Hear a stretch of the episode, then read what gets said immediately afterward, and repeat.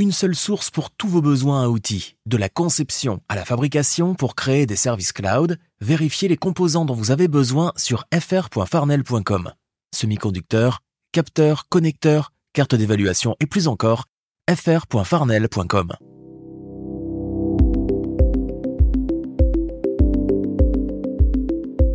Bonjour, bonsoir, au microphone Bruno Guglielminetti. Je suis très heureux de vous retrouver pour cette nouvelle édition de Mon Carnet. C'est l'édition du vendredi 21 juillet 2023. Au menu cette semaine, on va parler d'une assistante virtuelle qui est développée à Montréal et qui commence à avoir un succès ailleurs dans le monde. Je parle de l'application LIA. L-I-A. On va parler aussi de changements dans la loi québécoise qui viennent préciser certaines responsabilités des employeurs envers leurs employés qui font du télétravail. Et puis finalement, on va faire un peu de prospective. On le sait, l'ordinateur quantique va bouleverser bien des choses, mais qu'en est-il du domaine de la cryptographie, particulièrement des crypto-monnaies? On va aussi parler à Pierre Touchy, l'animateur du podcast Posty, qui est de passage dans mon carnet pour nous parler de la toute nouvelle édition qui porte sur l'info nuagique. Et euh, d'ailleurs, parlant d'eux, ben, merci au groupe Conseil Novipro de soutenir la production de mon carnet cette semaine. C'est vraiment apprécié. Et puis, il y a mes collaborateurs. Il y a Thierry Weber qui va nous parler d'innovation en Suisse dans le domaine du train.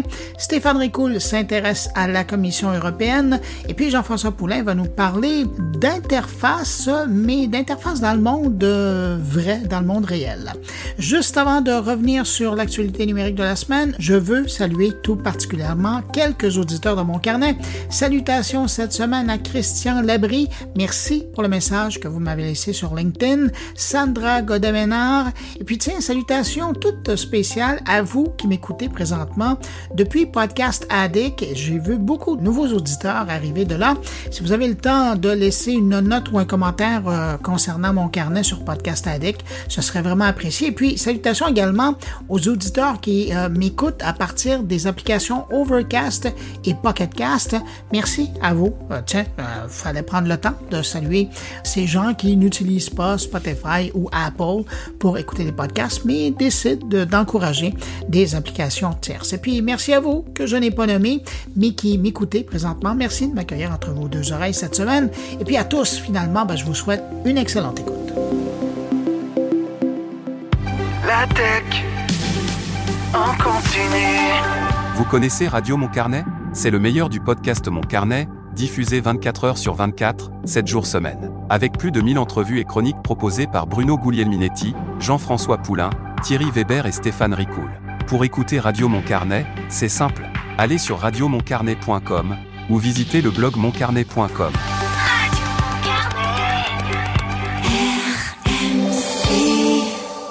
De retour au podcast Mon Carnet, en compagnie de Bruno Guglielminetti. Cette semaine, hier en fait, je me suis entretenu avec le ministre du patrimoine canadien, Pablo Rodriguez, au sujet de la situation entourant la loi C-18.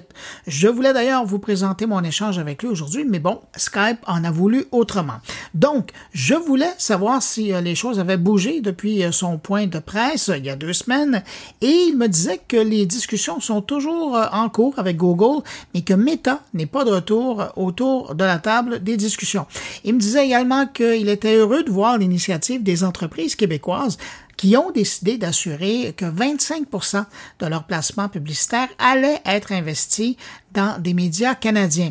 Euh, je lui ai demandé s'il était surpris que le reste du pays n'ait pas suivi dans ce mouvement de suspension de publicitaire chez Meta. Ben, il m'a dit qu'il était heureux de voir que les gouvernements du Québec et de la Colombie-Britannique avaient emboîté le pas de leur côté, mais qu'ils ne forçaient pas personne à le faire.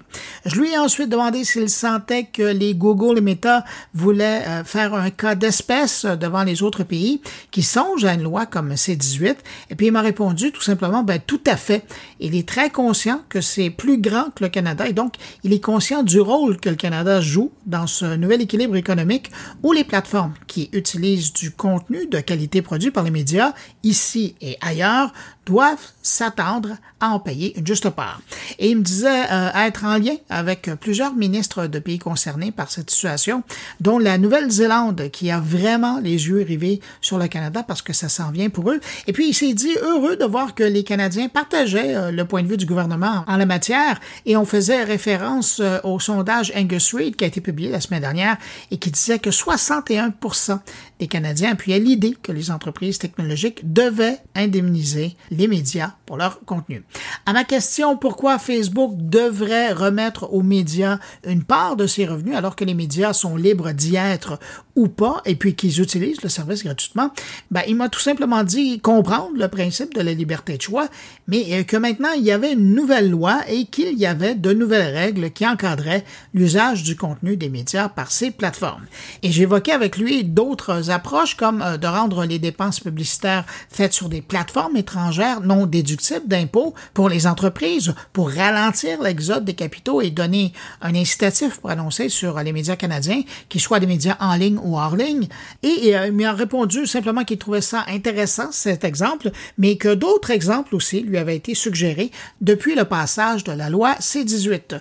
Pour ce qui est de Trends et de soumettre la nouvelle plateforme à la loi C-18, je lui ai demandé euh, qu'est-ce qui ferait en sorte que la plateforme de Meta le serait ou pas. Eh bien, le ministre Pablo Rodriguez m'a dit simplement que tout était sur la table et que c'est à Meta de revenir pour en discuter. Et puis, en terminant l'entrevue, je lui ai soumis le scénario où, en décembre prochain, lors de l'application de la loi, si Facebook décidait effectivement de bloquer le contenu des médias sur sa plateforme, eh bien, à ce moment-là, la plateforme ne serait plus en contradiction avec la loi C-18, puisque comme les médias n'y seraient plus, ben, elle n'aurait pas à partager ses revenus avec eux. Il m'a confirmé que c'était exact, mais que ce n'était pas dans l'intérêt de Meta de le faire, parce qu'après, il faudrait faire la même chose aux États-Unis, en France, en Allemagne, au Brésil et dans d'autres pays.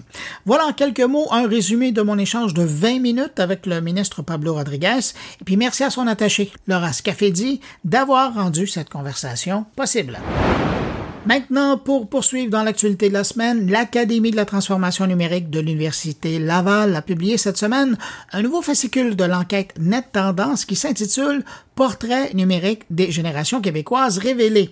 Un volet de l'enquête qui dresse un tableau distinct de cinq groupes d'âge d'adultes québécois, à savoir les 18-24 ans, les 25-34 ans, les 35-54 ans les 55-64 ans et les 65 ans et plus. Parmi les faits marquants, l'enquête révèle que les cyberconsommateurs âgés entre 35 et 64 ans se démarquent en dépensant davantage en ligne que la moyenne. En 2022, les cyberconsommateurs âgés de 55 à 64 ans ont effectué des achats en ligne pour une valeur moyenne mensuelle de 360 dollars, suivi de très près par les 35-54 avec une moyenne de 347 dollars. Sinon, le net tendance confirme que le panier bleu connaît un franc succès auprès des plus jeunes adultes québécois. Près de la moitié des adultes âgés de 18 à 34 ans ont effectué des achats sur cette plateforme, marquant une différence significative de 32 points de pourcentage par rapport à l'ensemble de la population. L'achat et la vente de produits usagés en ligne est une tendance particulièrement populaire chez les 18-34 ans, avec une grande majorité d'entre eux, on parle de 90% des 18-24 ans, ayant acheté des produits de seconde main en 2022. Des différences générationnelles sont également observées dans l'utilisation d'Internet, notamment pour interagir avec le gouvernement du Québec. Une utilisation élevée est constatée chez les 18-24 ans, on parle de 91% et euh, des 25-34 ans, on parle de 90% tandis que chez les adultes de 35 à 54 ans, ben là, on descend à un taux d'utilisation des sites gouvernementaux pour euh, parler avec eux de 82 je termine avec euh, les balados. Le net tendance confirme la popularité croissante des podcasts au Québec. Écoutez, les 25-34 ans, ils sont 69 à en consommer. Quand on regarde dans les plus vieux, les 35 à 54 ans, ils se montrent intéressés avec un taux d'écoute de 36% En revanche, les adultes de 55 à 64 ans affichent un taux d'écoute de seulement 15% tandis que seuls 12% des 65 ans et plus écoutent des podcasts. On parlait de l'avenir des médias avec le ministre Rodriguez. Cette semaine, on apprenait dans les pages du New York Times que Google est en train de tester un nouvel outil d'intelligence artificielle baptisé Genesis, qui a la capacité de produire des articles de presse à partir d'informations sur les événements actuels. Cette technologie a été présentée à plusieurs médias dont le New York Times, le Washington Post et News Corp, euh, qui est propriétaire du Wall Street Journal. Les responsables de Google voient cet outil comme un potentiel assistant pour les journalistes permettant d'automatiser certaines tâches et de libérer du temps pour d'autres activités. Ils considèrent également que Genesis pourrait contribuer à améliorer l'industrie de l'édition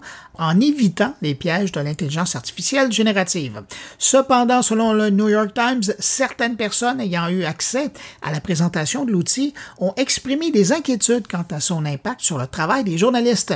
Les gens qui ont vu le test euh, considèrent que l'outil sous-estime l'effort requis pour produire des articles de qualité précis et bien rédigés. Selon Google, Genesis ne vise pas à remplacer les journalistes, mais plutôt à leur offrir des options pour les titres et les styles d'écriture.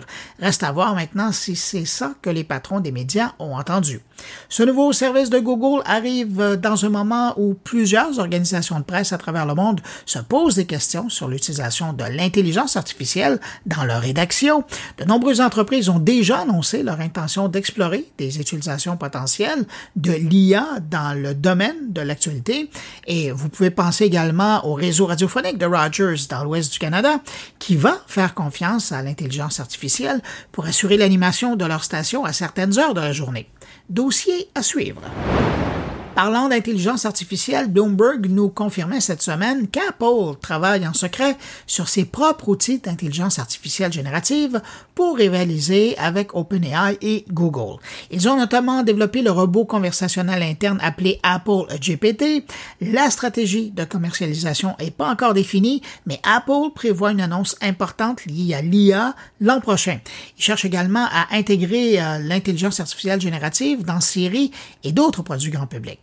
Le robot conversationnel interne Apple GPT a été créé comme une expérimentation l'année dernière, mais sa mise en œuvre a été initialement suspendue en raison de préoccupations concernant la sécurité des données générées par l'IA. Cependant, ça a été reparti et étendu à plus d'employés avec une approbation spéciale requise pour y accéder. La question que je me pose, c'est euh, Apple travaille avec quoi exactement comme trousse de données pour apprendre à ces intelligences artificielles? Parce que ça fait des années qu'ils disent sur tous les toits qu'ils ne collectent plus, qu'ils ne conservent plus les données générées par les utilisateurs. Et là, Apple explorerait plusieurs initiatives liées à l'intelligence artificielle générative pour déterminer comment exploiter au mieux cette technologie pour les consommateurs. Cependant, des désaccords internes persisteraient quant à la meilleure approche à adopter. Et je termine ce court retour sur l'actualité numérique de la semaine avec ces chiffres qui viennent de l'agence We Are Social. C'est presque devenu une tradition, un classique sur l'état d'Internet. On y apprend que plus de 60% de la population mondiale, soit c'est près de 5 milliards de personnes, est active sur les réseaux sociaux. Cette proportion a augmenté de 4% en un an.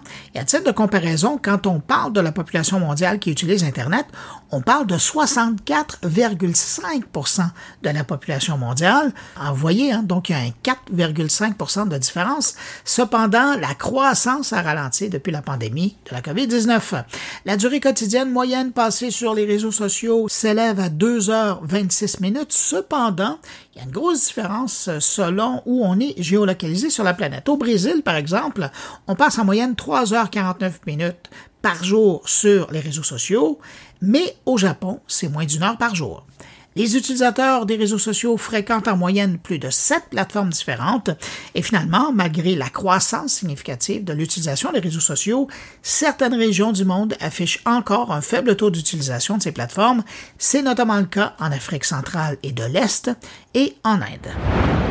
Avant de passer à mes invités de la semaine, je prends un instant pour accueillir l'animateur du podcast Pause de Novi Pro, Pierre Tocci, pour nous parler de sa nouvelle édition maintenant en ligne qui porte sur l'info nuagique. Bonjour Pierre. Bonjour Bruno. Pierre, euh, dans la nouvelle édition de Posty, euh, on revient sur un sujet qui est, qui est sans fin, mais qui est tellement important, l'info nuagique. Absolument. L'info nuagique, j'ai commencé les travaux en info nuagique il y a huit ans lorsque ça s'appelle cloud et qu'on ne pensait pas à ce que c'est aujourd'hui. Au contraire. C'est fou. Hein? Quand tu regardes ça, les, entreprises avec qui tu as travaillé dans le passé, puis les entreprises aujourd'hui, est-ce que tu as l'impression que elles comprennent l'importance que c'est maintenant aujourd'hui? Je crois que oui, parce que ça l'a aidé beaucoup à moderniser, à accélérer les modernisations, à déplacer des tâches que nous, on appelle des tâches à peu de valeur ajoutée. Euh, l'évolution que moi, j'ai vue dans les huit dernières années, c'est au début, on voyait ça comme une bébite qui n'était pas sécuritaire. Au contraire, c'est rendu très sécuritaire. On doutait des capacités euh, fonctionnelles. Au contraire, on est rendu là. Euh, puis aussi, côté tarif économie, Mmh euh, on pensait que c'était pour tout résoudre sans que ça coûte cher. Là, je mets un petit bémol. Ça dépend toujours du contexte. Il faut faire attention parce que les, fournisseurs infonuagiques savent que dès qu'on l'adopte, c'est difficile de s'en sortir. Donc, ce serait la seule petit bémol que je mettrais. Mais as-tu l'impression aussi que, dans le fond, euh, ben, ce qu'on a vécu dans les dernières années, qui est la transformation numérique des organisations, ça aussi, ça a bénéficié à l'infonuagique? Ah, absolument. L'info nuagique nous, nous, nous permet d'utiliser les services qu'on a de besoin en tout temps, à tout endroit, euh, les, les médiums qu'on utilise, que ce soit l'ordinateur, la tablette, le PC, l'iPad, etc. On est devenu beaucoup, beaucoup plus agile. Euh, donc oui, c'est puis aussi parce que c'est le numérique, ben on a une plus grande offre qui vient de partout. Tout se connecte. Ben écoute, si tu veux, on va aller écouter un extrait de cette édition, de cette nouvelle édition de, de TI, puis on se retrouve tout de suite après.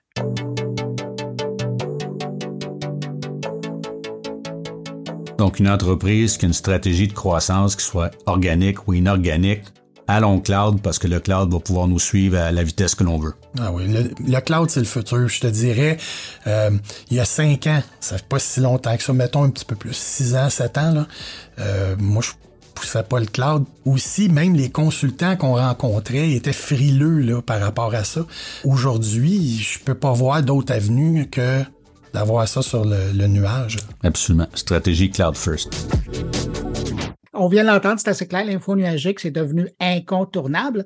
Si tu avais un conseil à donner, je vais en profiter parce que tu es là, si tu avais un conseil à donner euh, aux organisations qui sont encore en train de se faire une tête là-dessus, il y a des décideurs qui nous écoutent, là, tu leur dirais quoi?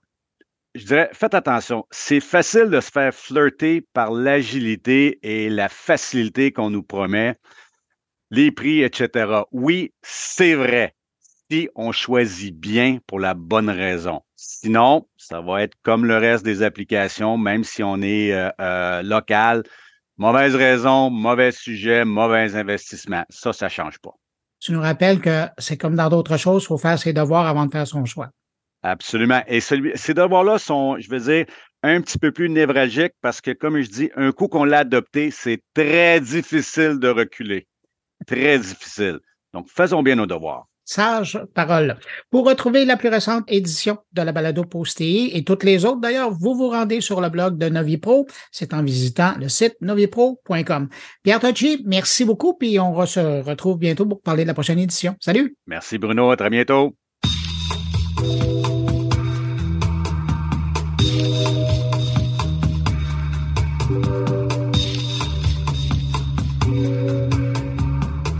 Vous connaissez Siri, vous connaissez Alexa, mais connaissez-vous l'IA? Eh bien, imaginez un croisement entre ChatGPT et un assistant personnel conventionnel, et vous avez à peu près l'IA, écrire L-I-A. C'est une création montréalaise qui existe déjà depuis un moment en ligne sur le web et qui va bientôt voir le jour en version mobile. Pour nous parler de l'IA, je rejoins à l'instant le père de l'IA, Jean-François Comeau, le PDG de l'IA 27. Bonjour Jean-François Comeau. Oui, ça va bien. Ça va très bien, merci. Euh, Jean-François Como, la petite histoire voudrait que euh, l'intelligence artificielle, en tout cas, d'avoir un assistant euh, virtuel, vous avez pensé à ça quand vous étiez tout petit? Oui, j'avais à peu près 15 ans. la première fois que j'ai commencé à travailler avec sur ce projet-là, ça s'appelait l'IA, c'était en Visual Basic. C'était basé sur les premières versions là, faites en QBasic, qui était Elisa. Et dans votre tête, elle allait servir à quoi cet assistant-là? La première version que j'avais fait, euh, on est en 95 à peu près. Euh, la première version, c'était le but, c'était de créer un assistant qui allait un peu m'aider dans des fonctions très très basiques comme des calculs ou euh, ouvrir des applications, des logiciels à travers Windows. C'était les premières versions qu'on avait fait. Mais à cette époque-là, on n'avait pas la technologie d'aujourd'hui, c'était pas des systèmes d'intelligence comme aujourd'hui. Donc, cette idée-là, je l'ai exploitée pendant plusieurs années plus jeune. J'ai même fait ça aussi euh, vers l'âge de 20 ans. J'avais fait une réplique de moi sous forme de CV. Et c'est quelque chose que j'ai toujours travaillé. J'ai toujours été fasciné par les chatbots vraiment depuis que je, suis petit. Mais c'est juste tout récemment là, que là, on a, que j'ai vu qu'on était rendu à, un endroit où c'était faisable de faire ce que j'avais comme vision à l'époque. Et là, euh, donc, euh, arrivent les années 2020 euh, et on commence à voir apparaître sur les réseaux sociaux, sur, sur un site web, le profil de l'IA, qui est une assistante qui carbure à l'intelligence artificielle, je suppose. exact, oui. Cette évolution-là, elle, arrive de où? bon, dans, dans, le contexte de la COVID, je vois beaucoup de choses au niveau de l'IA et des avancements. C'est quelque chose qui m'intéressait depuis longtemps de revenir au monde de la techno. J'ai fait un sprint pour au niveau des apprentissages par rapport à où on était rendu au niveau de l'AI. Donc, j'ai dû me rafraîchir au niveau des mathématiques et tout. À cette époque-là, moi et mon futur partenaire, on avait la même vision de ce qu'on voudrait au niveau de, de l'intelligence artificielle, puis l'IA devenait euh, quelque chose de tout inscrit dans ce qu'on voulait faire euh, au niveau d'une personnalité euh, virtuelle avec une intelligence rattachée, une intelligence artificielle rattachée. Puis nous, on avait une vision déjà à l'époque, ben à l'époque, c'est quand même juste 2020, mais déjà dans le monde de l'AI, c'est vraiment comme c'était l'époque. Pour de vrai, sincèrement, je le dis puis je le pense vraiment. À ce timing-là, on était, euh, on avait déjà une vision très éthique au niveau de ce qu'on voulait au niveau de, de l'IA, juste dans, dans, la forme qu'on avait fait. Euh, quand on s'est penché sur différentes, différentes questions par rapport à l'IA, on avait une vision de ce que, ce que ça pourrait devenir. Puis je voyais où ce que l'intelligence artificielle, euh, la, croissance de l'intelligence, euh, le rythme était vraiment euh, fou.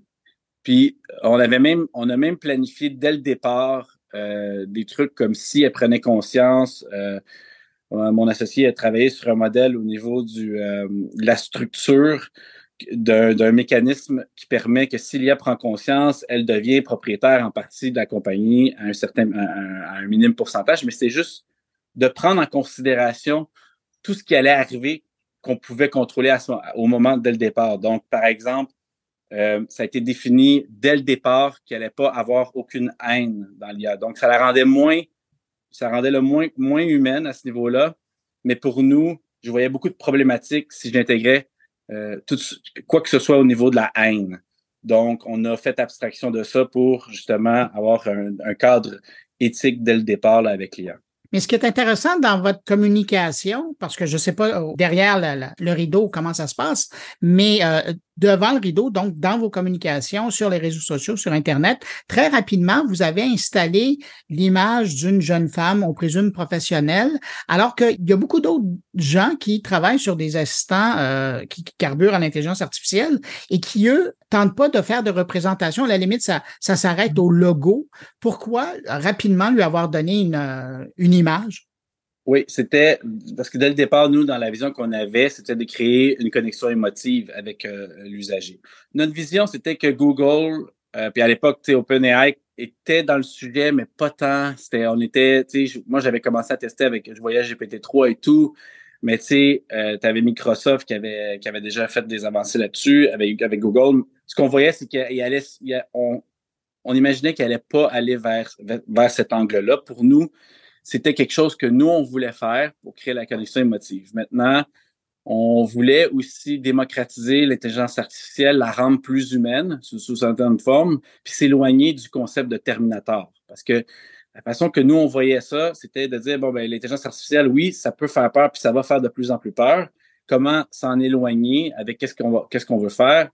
On veut créer une intelligence artificielle qui va être gentille, qui va être passionnée, puis que son but, c'est d'aider les gens. Donc, euh, rendons-la le, non-lui un côté humain euh, à travers euh, ce, ce, personnage. Alors, à terme, quand l'IA va être lancée, elle va servir à quoi au quotidien pour ses utilisateurs?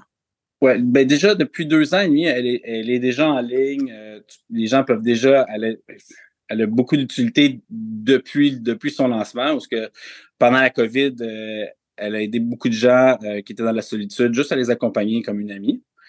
Mais euh, si on prend par exemple, euh, c'est il, y a quelques mois, ça c'est des, choses qu'on peut pas prévoir, mais il y a quelques mois, euh, au Soudan Sud, on a commencé à avoir un boom d'utilisation de l'IA, puis on se demandait qu'est-ce qui se passait là-bas? Donc, on a, regardé parce que c'était vraiment, le volume était vraiment élevé.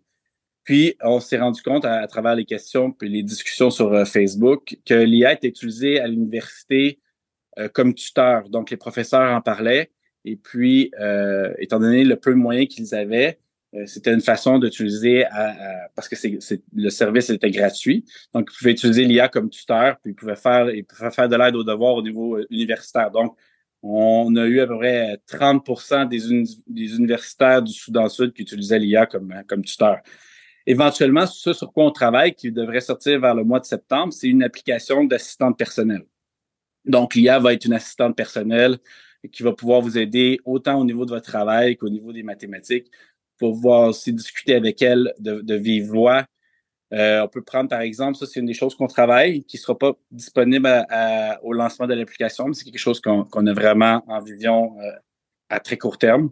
C'est, euh, par exemple, tu peux demander à l'IA de réserver, de passer une réservation à un restaurant, puis elle va, par en arrière, aller faire un appel au restaurant, céduler le restaurant, puis le, le restaurateur, lui, va répondre au téléphone comme si c'était un humain, puis elle va se présenter, elle va dire oui, bonjour, je suis Lia, je suis une assistante euh, euh, personnelle, j'ai euh, des, j'ai mon mon ami qui veut passer une réservation pour le restaurant. Donc après ça, le, rendez-vous va se dans votre dans votre agenda. Ça c'est une des fonctionnalités possibles qu'on vise avec l'IA.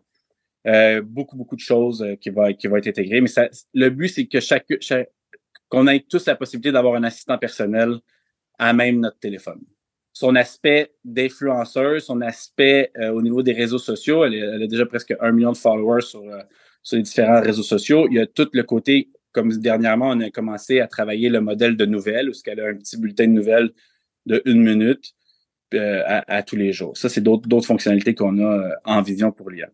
Comment on arrive à créer une personnalité à, une intelligence artificielle ou à l'IA en particulier? Bon, il va par étapes. Dans le cas de l'IA, c'est comme euh, au départ, on a commencé avec un système qui était euh, strictement de, de supervisé et non supervisé euh, en deep learning au niveau du, euh, de l'intelligence artificielle. Puis on a commencé euh, lorsqu'il y a eu de nouvelles technologies qui, étaient vraiment bonnes et qu'on pouvait intégrer, on a commencé à, intégrer plusieurs technologies. Donc, ce qui est, ce qui est une des, des forces de l'IA, c'est pas juste que c'est un modèle. On utilise plusieurs technologies qu'on combine. Donc, c'est la, la force dans l'IA, c'est de la combinaison de faire parler différents modèles entre eux. Un peu comme un, cerveau humain qui, qui fonctionne, il va, il va travailler avec ses différents cortex. Ben, l'IA, c'est un peu ça. Tu as, as, le cortex rationnel qui va fonctionner avec du deep learning et puis du, des informations factuelles. Et puis, elle a la capacité de, de si, mettons, on a besoin d'aller chercher dans le cortex d'imagination, ben là, elle va aller travailler avec un LLM comme GPT, euh, GPT-4, GPT 3.5 ou euh, Palm 2, euh, la version euh, sous-jacente de BARD. Donc, vous avez créé votre propre IA, mais qui est capable d'utiliser des API pour se brancher sur d'autres systèmes. Exact, c'est ça. Nous, ça a toujours été notre vision de départ. Moi, la façon que je voyais le tout, c'était que les grosses compagnies allaient sortir leur propre modèle, puis la force que nous, on pouvait versus les grosses compagnies. Les grosses compagnies, eux, vont fonctionner avec leur propre modèle puis faire la promotion de leur propre modèle. Nous, on n'a pas ce, ce, frein-là. On peut travailler avec toutes les technologies qu'on veut puis les combiner. Donc, pour nous, c'était ça notre force. Puis, en tant que petit joueur, parce qu'on est vraiment une petite équipe, c'est très, très, très forte, puis je les salue, puis je les adore. Euh, c'est des gens euh, merveilleux qui travaillent fort euh, à tous les jours sur l'IA. Mais avec notre petite équipe, c'était notre vision, c'était la façon qu'on voyait qu'on pourrait faire quelque chose qui serait vraiment novateur sous cette forme-là. Quand on consulte les réseaux sociaux de l'IA, au départ, moi, j'avais l'impression que c'était presque euh, quelque chose qui ressemblait à, ce qu'on a vu apparaître il y a quelques années là, avec Replica. Mais à vous écouter, on, est loin de ça. Là. Oui, ben on est loin, mais puis je peux comprendre la, la, le, le, le, parallèle le parallèle parce que effectivement, au départ, tu sais, je veux dire, Replica avait son personnage 3D et tout. La différence, c'est que Replica n'avait pas développé les réseaux sociaux. Euh, c'était vraiment une application. Puis le côté Replica, c'était qu'il y avait euh, les relations amoureuses inclus. Nous, on s'est éloigné de ça dès le départ, encore là, pour les raisons que j'ai dit. Ce que, ce que mhm. nous, on a fait, c'est la façon qu'on voyait les choses au niveau de l'intelligence artificielle, puis comment nous, on voulait faire les choses au niveau de l'intelligence artificielle, c'est de de pas aller dans la manipulation. Parce que tout outil comme, comme, comme, comme l'IA, le danger, c'est toujours dans la manipulation. Si tu vas, tu, tu, tu, te lances dans, le, dans la relation euh, émotionnelle au niveau d'une relation euh, plus qu'amicale, il y a des dangers à ça. Puis on l'a vu par la suite, euh, quand Replica a changé son modèle, les gens reconnaissaient plus leur conjointe virtuelle. Ça, ça crée un problème. Puis c'est pas c'est pas quelque chose que nous on voulait on voulait aller on veut aller côté beaucoup plus du côté scientifique du côté euh, l'application de l'intelligence artificielle euh, en modèle appliqué avec tout ce qui est dernier cri. Donc nous on on, on se gêne pas pour intégrer ce qui est le plus euh, ce, qui, est nouveau. On va vite à ce niveau-là aussi. On est très rapide dans, notre adaptation d'intégration de, de modèle. Puis euh, on essaie de se tenir très loin de tout ce qui pourrait être dangereux au niveau de l'intelligence artificielle euh, et de la connexion émotive à ce niveau-là. Donc, on peut dire que ça, ça fait partie de l'éthique que vous donnez à, votre démarche à vous, puis aussi à la démarche de l'IA. Exact. Nous, tu sais, je veux dire, depuis le départ, on voit l'intelligence artificielle comme vraiment incroyable, mais aussi avec beaucoup de, drapeaux rouges qui, font en sorte qu'on a essayé de prévenir le plus possible dans, ce qu'on peut faire par rapport au développement qu'on avait par rapport à l'IA. Quand je vous écoute et que j'entends toutes les possibilités de service et d'utilisation euh, de l'assistante LIA, d'ailleurs, donc je répète pour les gens qui nous ont perdus, c'est LIA. Comment vous allez gérer tout le côté de données privées euh, qui est généré dans, dans toutes ces conversations-là? Pour, ce, pour le moment, ce qu'on fait, c'est qu'on n'a pas de mémoire. Donc, en ce moment, il n'y a pas de, on ne garde pas les données euh, qu'on a, c'est strictement dans le serveur.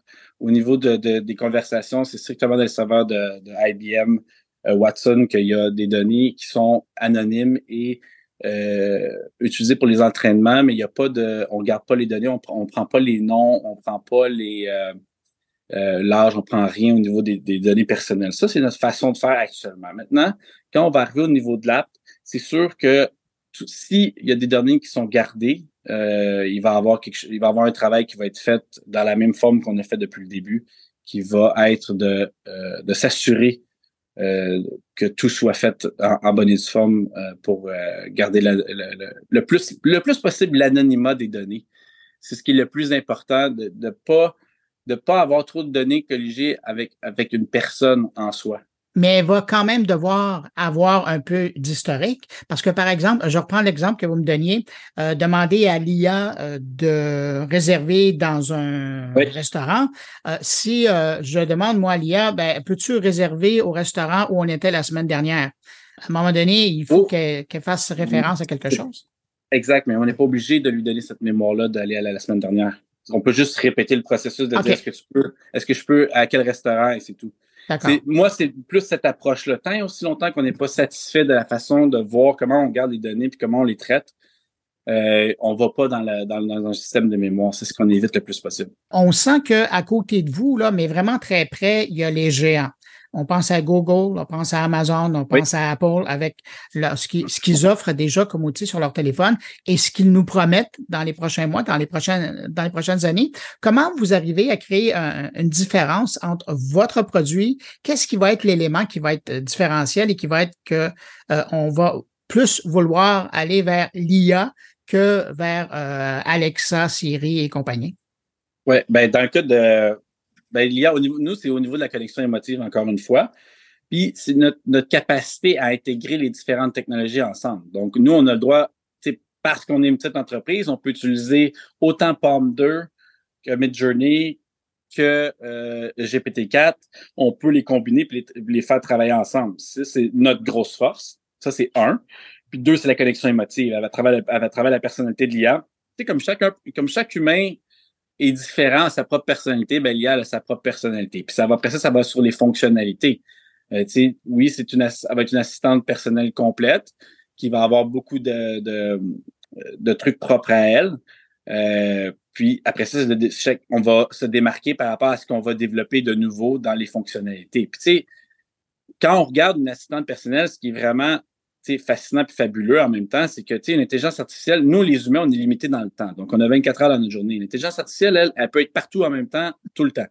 24 heures sur 24, 7 jours sur 7. Donc, elle peut le système peut être dupliqué puis travailler dans un centre de service à la clientèle comme il peut être une application puis prendre des rendez-vous, euh, de simples rendez-vous comme des restaurants, de restaurants ou aider euh, à faire la lecture d'un, de résumer euh, un contrat de travail, un contrat de, de pour le boulot, peut résumer des documents de lecture pour, pour un, un, un étudiant. Au niveau de la tarification, comment ça fonctionne aujourd'hui et comment ça va fonctionner à l'automne? Ben, actuellement, c'est ça. Le service est gratuit depuis deux ans et demi. On offre le, chat là, en, en, ligne. Euh, au niveau de la tarification, c'est une tarification qui va être sur base mensuelle et annuelle. Ça va, tourner autour de 7 à, 7 à 9 dollars euh, en équivalence par mois. Euh, c'est pas très coûteux, mais c'est au niveau de ce service-là, ça va être un, service payant au niveau de l'application. Jean-François Como, euh, des gens qui voudraient suivre l'évolution de l'IA ou qui voudraient avoir plus d'informations, quel est le meilleur moyen de vous suivre ou, et de la suivre elle aussi? Euh, je dirais sur Twitter puis sur Facebook, mais spécialement sur Twitter ou sur le site web euh, l'IA27.ai. Excellent. Aussi, elle a son album de musique. Elle a deux albums de musique par intelligence artificielle sur Apple Music et Spotify. Il lui manque juste sa chaîne YouTube. on a une petite chaîne YouTube, mais on n'a pas on n'a pas encore développé euh, ce créneau-là plus qu'il plus qu'il faut pour le moment. Ben, Jean-François Como, vous êtes PDG de l'IA27. Merci d'avoir pris de votre temps pour répondre à mes questions. Et puis, euh, bonne chance pour la suite. Ben, un gros merci.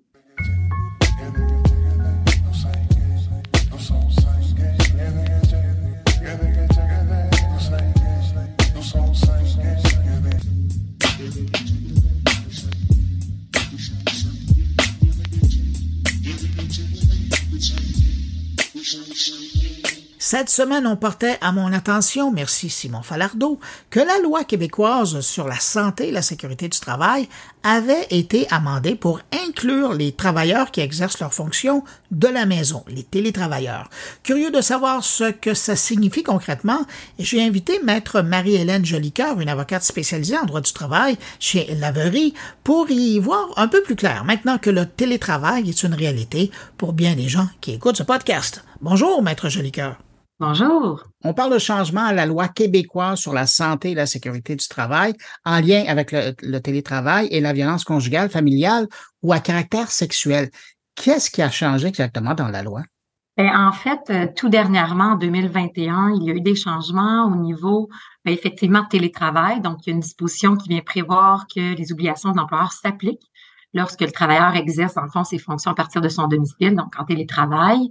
Et euh, au niveau de la prévention, on est venu ajouter une obligation de l'employeur de protéger ou prendre des mesures visant à protéger les, les, travailleurs contre des risques effectivement liés au harcèlement psychologique ou à la violence et d'agir s'il sait ou s'il devrait avoir ou s'il doit avoir pardon connaissance qu'une personne ou une travailleuse ou un travailleur est victime de violence conjugale. À une époque euh, pré-pandémie, c'était la norme d'aller travailler euh, chez un employeur mm-hmm. physiquement sur un lieu de travail. Mais là, maintenant que le télétravail est une réalité euh, au Québec, ça signifie quoi ces changements-là concrètement pour un télétravailleur? Ben, pour le télétravailleur, c'est certain qu'il doit s'ajuster. Donc, euh, il a une autonomie certaine. Il doit s'assurer effectivement au niveau de son horaire de travail de, répondre aux attentes. Il doit respecter les politiques, hein, des politiques euh, que ce soit en matière d'organisation du travail liées au harcèlement du travail. Hein. Ici, on pourrait parler de politiques ajustées en matière d'harcèlement psychologique, violence, où on peut prévoir des, des dispositions ou des stipulations particulières en lien avec euh, la violence conjugale. Donc, pour le télétravailleur, ça veut dire je suis comme dans un lieu de travail, donc j'ai la même étiquette, j'ai les mêmes règles, je dois, je dois, je suis assujetti aux mêmes politiques et je dois effectivement être productif puis euh, effectuer ou rendre la, la, prestation de travail requise. Donc, c'est le même cadre avec une certaine autonomie. Puis pour l'employeur, ça veut dire beaucoup aussi. Ben, c'est ça que je voulais vous euh, demander. Pour l'employeur, lui, ça doit quand même changer un peu euh, la, sa réalité. Là. C'est ça. J'ai beaucoup de questions au niveau du, euh, du rendement ou des suivis à faire, de la surveillance. C'est pas facile de surveiller un travailleur ou, de, de, de, vérifier quel est le rendement ou d'assurer une prestation, une prestation de travail qui est adéquate lorsqu'on a un travailleur qui est à distance. Donc, ça, c'est quand même une adaptation importante là, que, que l'employeur doit, doit, doit faire. Et au niveau de ses obligations, c'est pas facile en matière de prévention, santé, sécurité du travail, l'ergonomie par exemple du poste de travail, justement tout ce qui est prévention en matière d'harcèlement, euh, psychologiques, violence conjugale. Donc, c'est difficile pour un employeur de, de, de, de, rencontrer ou il doit, il doit innover, en fait, pour rencontrer ses obligations là, en matière de santé et sécurité du travail notamment. Ça se fait de différentes façons. Ben, ben c'est justement parce que là, euh, on s'entend que quand on est en mode de télétravail, pour l'employeur, il y a seulement quelques fenêtres de contact. Elles sont réduites, les fenêtres de contact. Quand il était sur place, il le voyait là, de 9 à 5, là, on va généraliser. Mmh. Euh, mais là, aujourd'hui, c'est des fenêtres. C'est une vidéoconférence à un moment donné. Ce sont des courriels, ce sont des discussions en, en clavardage. Mais comment un employeur va pouvoir déceler des signes de violence dans un contexte de télétravail? Oui, ben il faut vraiment innover. Dans le fond, euh, on a les moyens traditionnels. Hein. Puis en fait, c'est des obligations maintenant prévues à la loi. Avoir une politique, sensibiliser, former, la rendre disponible, la diffuser. Donc, on a ces moyens-là traditionnels qu'on doit euh, s'assurer de euh, d'effectuer ou, on doit faire la même chose, mais en mode numérique, c'est-à-dire adopter une politique, la diffuser, faire des petites capsules, envoyer des liens, envoyer des infolettres, faire des petites rencontres. Hein, c'est un petit peu ça. Puis en matière de violence conjugale, c'est pas simple. En matière d'harcèlement psychologique non plus. Donc, des capsules de formation, multiplier peut-être des rencontres, favoriser qu'il y ait parfois des formations en présence. Donc, tout ce mode-là ou cette adaptation-là est possible, mais il faut effectivement utiliser les moyens numériques. Puis des fois, c'est de rendre une ressource qui est disponible, hein, qui est disponible en clavardage, qui a des plages de disponibilité pour être à l'écoute, euh, de, de, de, rappeler les programmes qui sont offerts, le PAE par exemple, ou d'autres programmes d'autres soutiens ou d'autres programmes de soutien qui peuvent être qui peuvent être offerts par l'employeur. Et en matière de violence conjugale, je parlais, euh, je parlais tout récemment, nous, on représente, dans le fond, des, des maisons d'hébergement. On travaille, par exemple, avec la maison Flora Tristan depuis des années. Et eux, ils ont, ils créent, ils peuvent créer des partenariats avec les employeurs.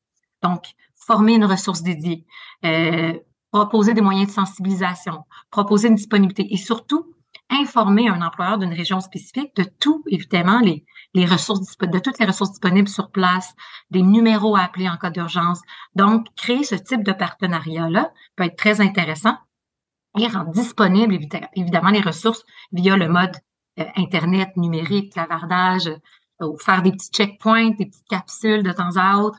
Des, on peut faire des lunch and learn, mais je comprends que tout ça peut être en Teams, en Zoom, mais c'est possible, c'est seulement d'utiliser les moyens technologiques là, euh, autrement. Donc, c'est vraiment de jouer sur la prévention et l'information des employés. Effectivement. Puis l'employeur, il doit adopter un plan. Ben, en fait, évidemment, il y, a des, il y a des dispositions particulières, le nombre de travailleurs, tout ça. Mais un employeur, en principe, devrait adopter un plan de prévention. Et pour ça, il doit essayer de déceler les risques. Donc, moi, j'ai des gens qui sont en télétravail. Donc, est-ce qu'il y a un risque qu'ils soient exposés sans que je sois au courant à de la violence, par exemple, à du harcèlement, de la violence conjugale, violence familiale? Qu'est-ce que je peux faire pour ça? Donc, dans un plan de prévention, il devrait avoir effectivement des, des initiatives qui puissent être prévues pour gérer ce risque-là et être proactif. Là. Du moment qu'il y a une loi, il y a donc des responsabilités légales euh, mmh. par rapport, donc dans ce cas-ci, à, à l'employeur envers ses, ses, travailleurs. Ça pourrait être quoi les conséquences d'un employeur qui prend pas les, les moyens de faire de la prévention comme ça? Bien, en fait, il peut y avoir effectivement des, il y a des dispositions qui s'appliquent en vertu de, de, ultimement des dispositions qui peuvent être pénales au niveau de la loi sur la santé et sécurité du travail. Il n'y a pas encore de jurisprudence qui s'est développée, c'est en développement. Est-ce qu'on va aller jusque-là au niveau des interventions de la CNSST? Mais il reste que ça existe, qu'il peut y avoir des dispositions pénales, mais surtout si, euh, si effectivement il y a un recours à l'égard de l'employeur, que ce soit en matière de grief, que ce soit en matière civile, euh, ben, il pourrait y avoir des dommages, par exemple, qui soient octroyés. Euh, donc, parce que l'employeur a une certaine responsabilité, que ce soit en matière d'harcèlement psychologique ou de s'assurer que la personne exerce ses fonctions dans un milieu de travail qui peut être à domicile qui respecte sa santé et sécurité. Donc, il pourrait y avoir ultimement des, des sanctions de cette nature-là. On n'est pas rendu là. Là, je vous dirais que la loi a changé. On est dans un contexte où les employeurs doivent s'adapter. On doit leur donner des outils aussi. Euh, mais euh, ultimement, la CNSST pourrait agir, puis évidemment faire un suivi au niveau des plans de prévention. Donc, c'est tout ça que l'employeur doit, doit, doit s'assurer, dans le fond, de rencontrer parce qu'il il, il devra rendre des comptes si jamais il arrive quoi que ce soit. Et, et, parallèlement à ce que l'État vient de faire, vient de décider de mettre en place, dans les secteurs où ça s'applique, il y a aussi le monde syndical qui va devoir s'adapter. Ça a déjà commencé, là, mais c'est une réalité. Il va vraiment falloir que ça soit mieux représenté dans les conventions collectives. Oui, puis je vous dirais que euh, il commence à y avoir des demandes. Ben, il commence. Il y en a depuis quelques années. Dans les conventions collectives, on peut voir, pour des organismes, par exemple, la maison d'hébergement que je vous ai nommée, il y a des organismes qui prévoient des congés préventifs. Ce genre de congé-là peut, peut être aidé peut, peut aider, pardon, ou peut être disponible. Il reste que il y a la loi sur les normes aussi, hein, qui prévoit euh, des, des, congés, euh, des congés particuliers, en fait des absences autorisées, euh, jusqu'à 26 semaines là, si on a une absence liée à, la violence conjugale. Ça aussi, c'est une modification de 2018 assez récente à la loi sur les normes. Mais les conventions collectives, on commence à avoir des demandes de de congés additionnels liés à la violence conjugale. Donc, le monde syndical est, est en demande et proactif aussi. Ils peuvent être impliqués, évidemment, dans des plans de prévention. Ils peuvent être impliqués dans les formations. Ils peuvent être formés aussi. Hein. Mhm. Autant les personnes en ressources humaines chez un employeur ou qu'il y a une personne dédiée que le, monde syndical peut aller chercher ce, type de formation-là auprès d'organismes spécialisés. Pour eux aussi, là, ça se pourrait qu'il y ait une dénonciation, euh, puis que ça soit fait au niveau du, au niveau du syndicat. Une politique devrait prévoir un mécanisme de dénonciation. Mais euh, des fois, le syndicat est, le, premier intervenant ou euh, ce, vers quoi se dirige là, plus facilement un employé.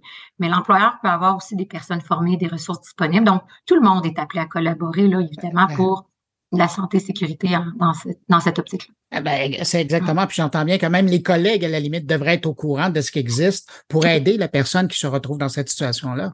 Effectivement, la référer, c'est pour ça que l'information, on parle de prévention, mais la sensibilisation, l'information, le fait que ça soit pas un stigmate, sais, s'assurer d'avoir une possibilité de discuter, puis que tes collègues puissent effectivement, il ne faut pas qu'ils s'improvisent intervenant psychosocial. Évoquer les ressources qui sont là. Exactement. Donc, être informé, euh, appuyé, être sensibilisé. Donc, tout ça fait qu'une personne peut, euh, victime de la violence conjugale, ben, peut peut-être plus facilement parler de la, de la problématique qu'elle vit. Là.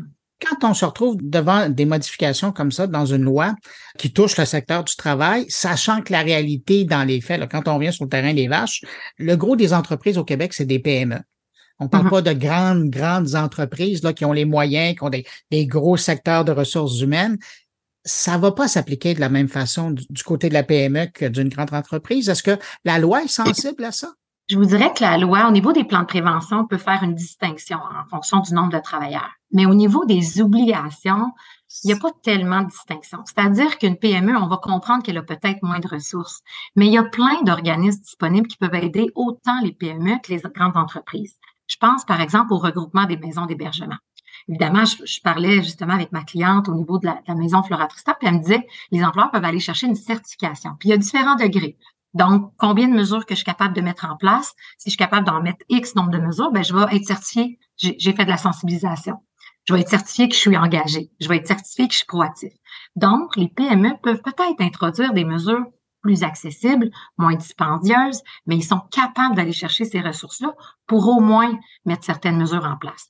Donc, il y a différents degrés jusqu'où on peut aller. Puis peut-être que les PME ont, peut-être des, des, moyens plus limités, mais c'est possible. Puis des fois, c'est simple, puis on n'y pense pas. Hmm. Oui, puis en jouant, comme vous dites, beaucoup sur la prévention, déjà, c'est moins lourd que de faire de l'intervention systématiquement quand, Exactement. quand, la, personne est prise dans, le problème. Le télétravail, ça a amené aussi une nouvelle réalité pour certains Québécois, c'est-à-dire de, de, travailler pour des compagnies étrangères à partir du Québec. Euh, mm-hmm. Puis évidemment, bon, plus euh, régulièrement des compagnies canadiennes ou qui ont des bureaux euh, à Montréal. Est-ce que la loi s'applique également à ces gens-là et, comment on va réussir à adapter ça? Ben, en fait, je pense par exemple à la loi sur les normes. Chaque loi a quand même un champ d'application, puis il faut s'y référer. La loi sur les normes, par exemple, lorsqu'on va parler de congé, euh, ben, s'applique à quelqu'un qui exerce son travail n'importe où, où qu'il soit, selon les définitions, mais l'employeur doit avoir un domicile au Québec. Donc, il y a certaines conditions, évidemment, d'application. En principe, les lois québécoises peuvent s'appliquer à un employeur québécois. Donc, ça rend difficile quand l'employeur, quand l'employé n'est pas au Québec effectivement de gérer, par exemple, un dossier de santé et sécurité du travail. C'est pour ça que les employeurs adoptent, permettent parfois le travail à l'étranger, mais pour des périodes limitées. On voit que les employeurs innovent à cet égard-là, mais sont tout de même prudents parce qu'effectivement, ils ont des obligations, puis c'est plus difficile de les appliquer quand évidemment ton travailleur est à l'étranger. C'est plus difficile d'intervenir. Par exemple, quelqu'un qui a un décalage horaire, on veut qu'il assiste à certaines formations, c'est pas toujours possible. Donc, euh, ou d'avoir des, des rencontres ponctuelles au travail pour justement mm-hmm. la cohésion d'équipe ou justement mettre en œuvre certaines politiques. Donc, je vous dirais que ça complique la tâche des employeurs, mais les obligations, pour la plupart, continuent de s'appliquer. Euh, Maître Jolicoeur, en terminant, euh, question mm-hmm. de, laisser quelque chose à nos éditeurs maintenant qu'on les a informés de la chose. Est-ce qu'il y a des ressources ou des programmes qui, seraient plus intéressants pour les auditeurs qui nous écoutent et qui sont touchés par cette réalité de consulter en ligne ou en contactant un professionnel? Ben, c'est sûr que euh, le CAVAC a une trousse disponible pour les employeurs, une trousse avec une panoplie d'informations, comment déceler ou, ou même des exemples ou de politiques. Il peut y avoir des politiques qui soient précise ou particulière en matière de violence conjugale, mais ça peut être intégré aussi à une politique en matière de violence ou harcèlement au travail. Les maisons d'hébergement, euh, il y a un regroupement, mais dans chaque, euh, effectivement, arrondissement ou, tu sais, à Montréal, il y en a une panoplie de maisons d'hébergement, donc dans le quartier. Euh, et même dans les, postes de quartier, il y a des policiers qui sont formés spécifiquement en, en violence conjugale. Donc, les postes de quartier, les maisons d'hébergement, le CAVAC, sont des ressources qui sont vraiment, euh, je pense, euh, euh, disponibles et disposées à aider les employeurs et à créer même certains partenariats. Je parlais des maisons d'hébergement, par exemple.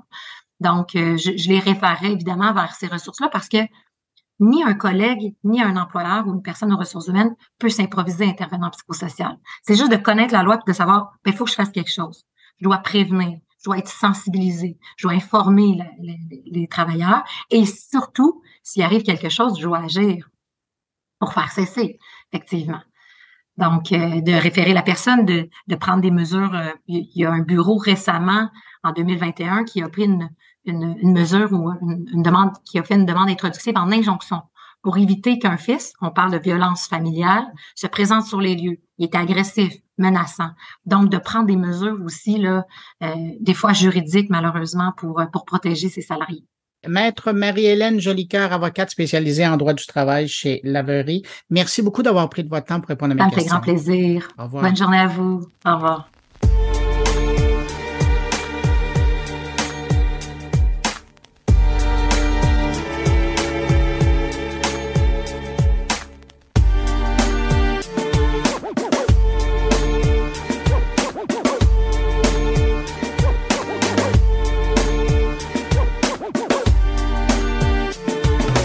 Alors là, je me fais un petit plaisir et on va faire de la prospective. Quel sera l'impact de l'ordinateur quantique sur le chiffrement en ligne, mais plus particulièrement sur les crypto-monnaies et le maintenant très célèbre Bitcoin? Pour réfléchir à voix haute avec nous, j'ai invité l'auteur de l'ouvrage Tout sur le Bitcoin, David Saint-Onge. Bonjour, David Saint-Onge. Bonjour, Bruno. David, concrètement, quel va être l'impact de la construction d'un ordinateur quantique sur la cryptographie classique?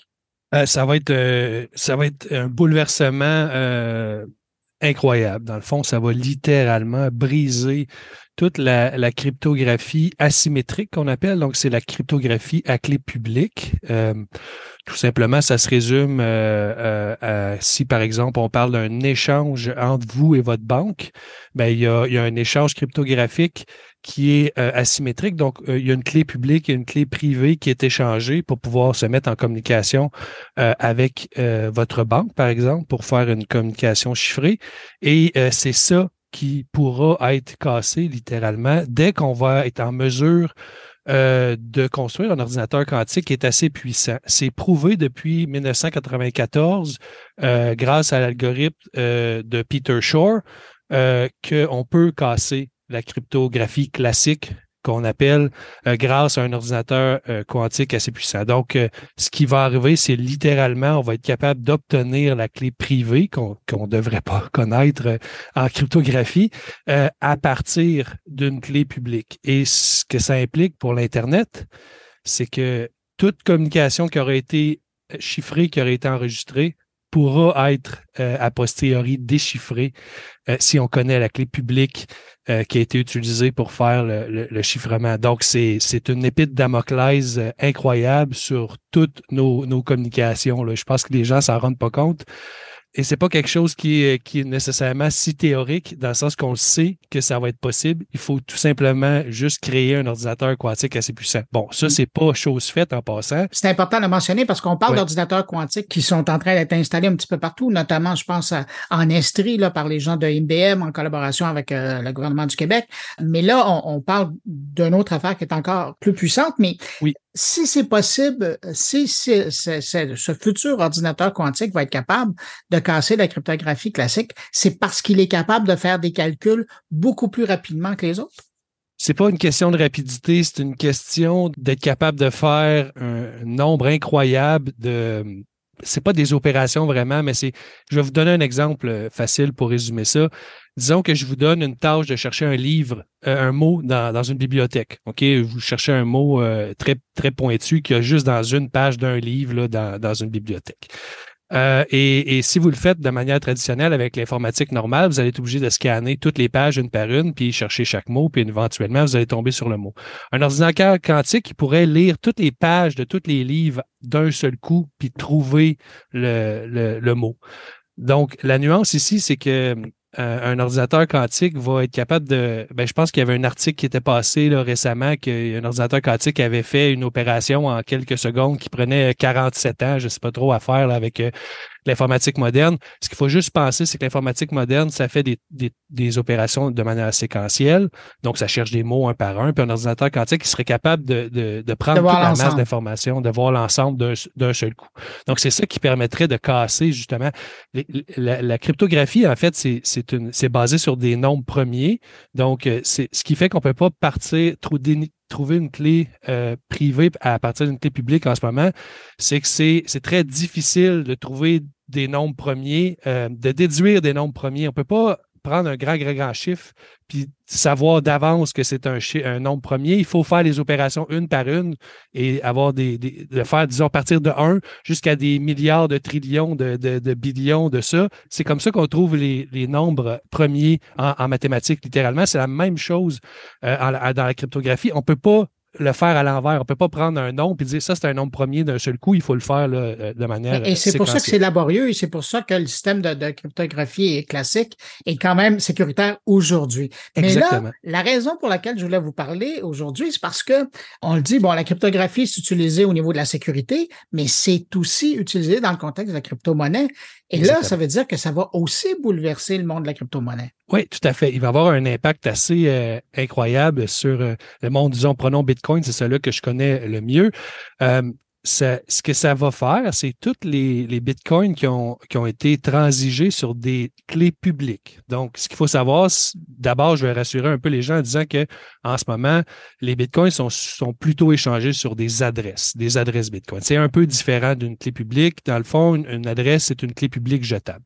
Donc, quand vous échangez, de- demain, là, vous échangez des bitcoins, faites une transaction, vous ne serez pas nécessairement si vulnérable à ce problème-là parce que vous avez utilisé une adresse et non une clé publique. Par contre, au début de Bitcoin, les, les transactions se faisaient à l'aide de clés publiques. C'était un, c'était un- un logiciel, une façon de fonctionner, une structure qui était plus simple, euh, moins, moins euh, élaborée, disons. Donc, on utilisait des clés publiques littéralement. Et toutes ces Bitcoins-là, donc des, peut-être des millions de, de Bitcoins, par exemple, Satoshi, euh, on pense qu'il y a un- à peu près un, un million de Bitcoin. Il a miné un million de Bitcoin au, au tout début, là, en, en 2009-2010.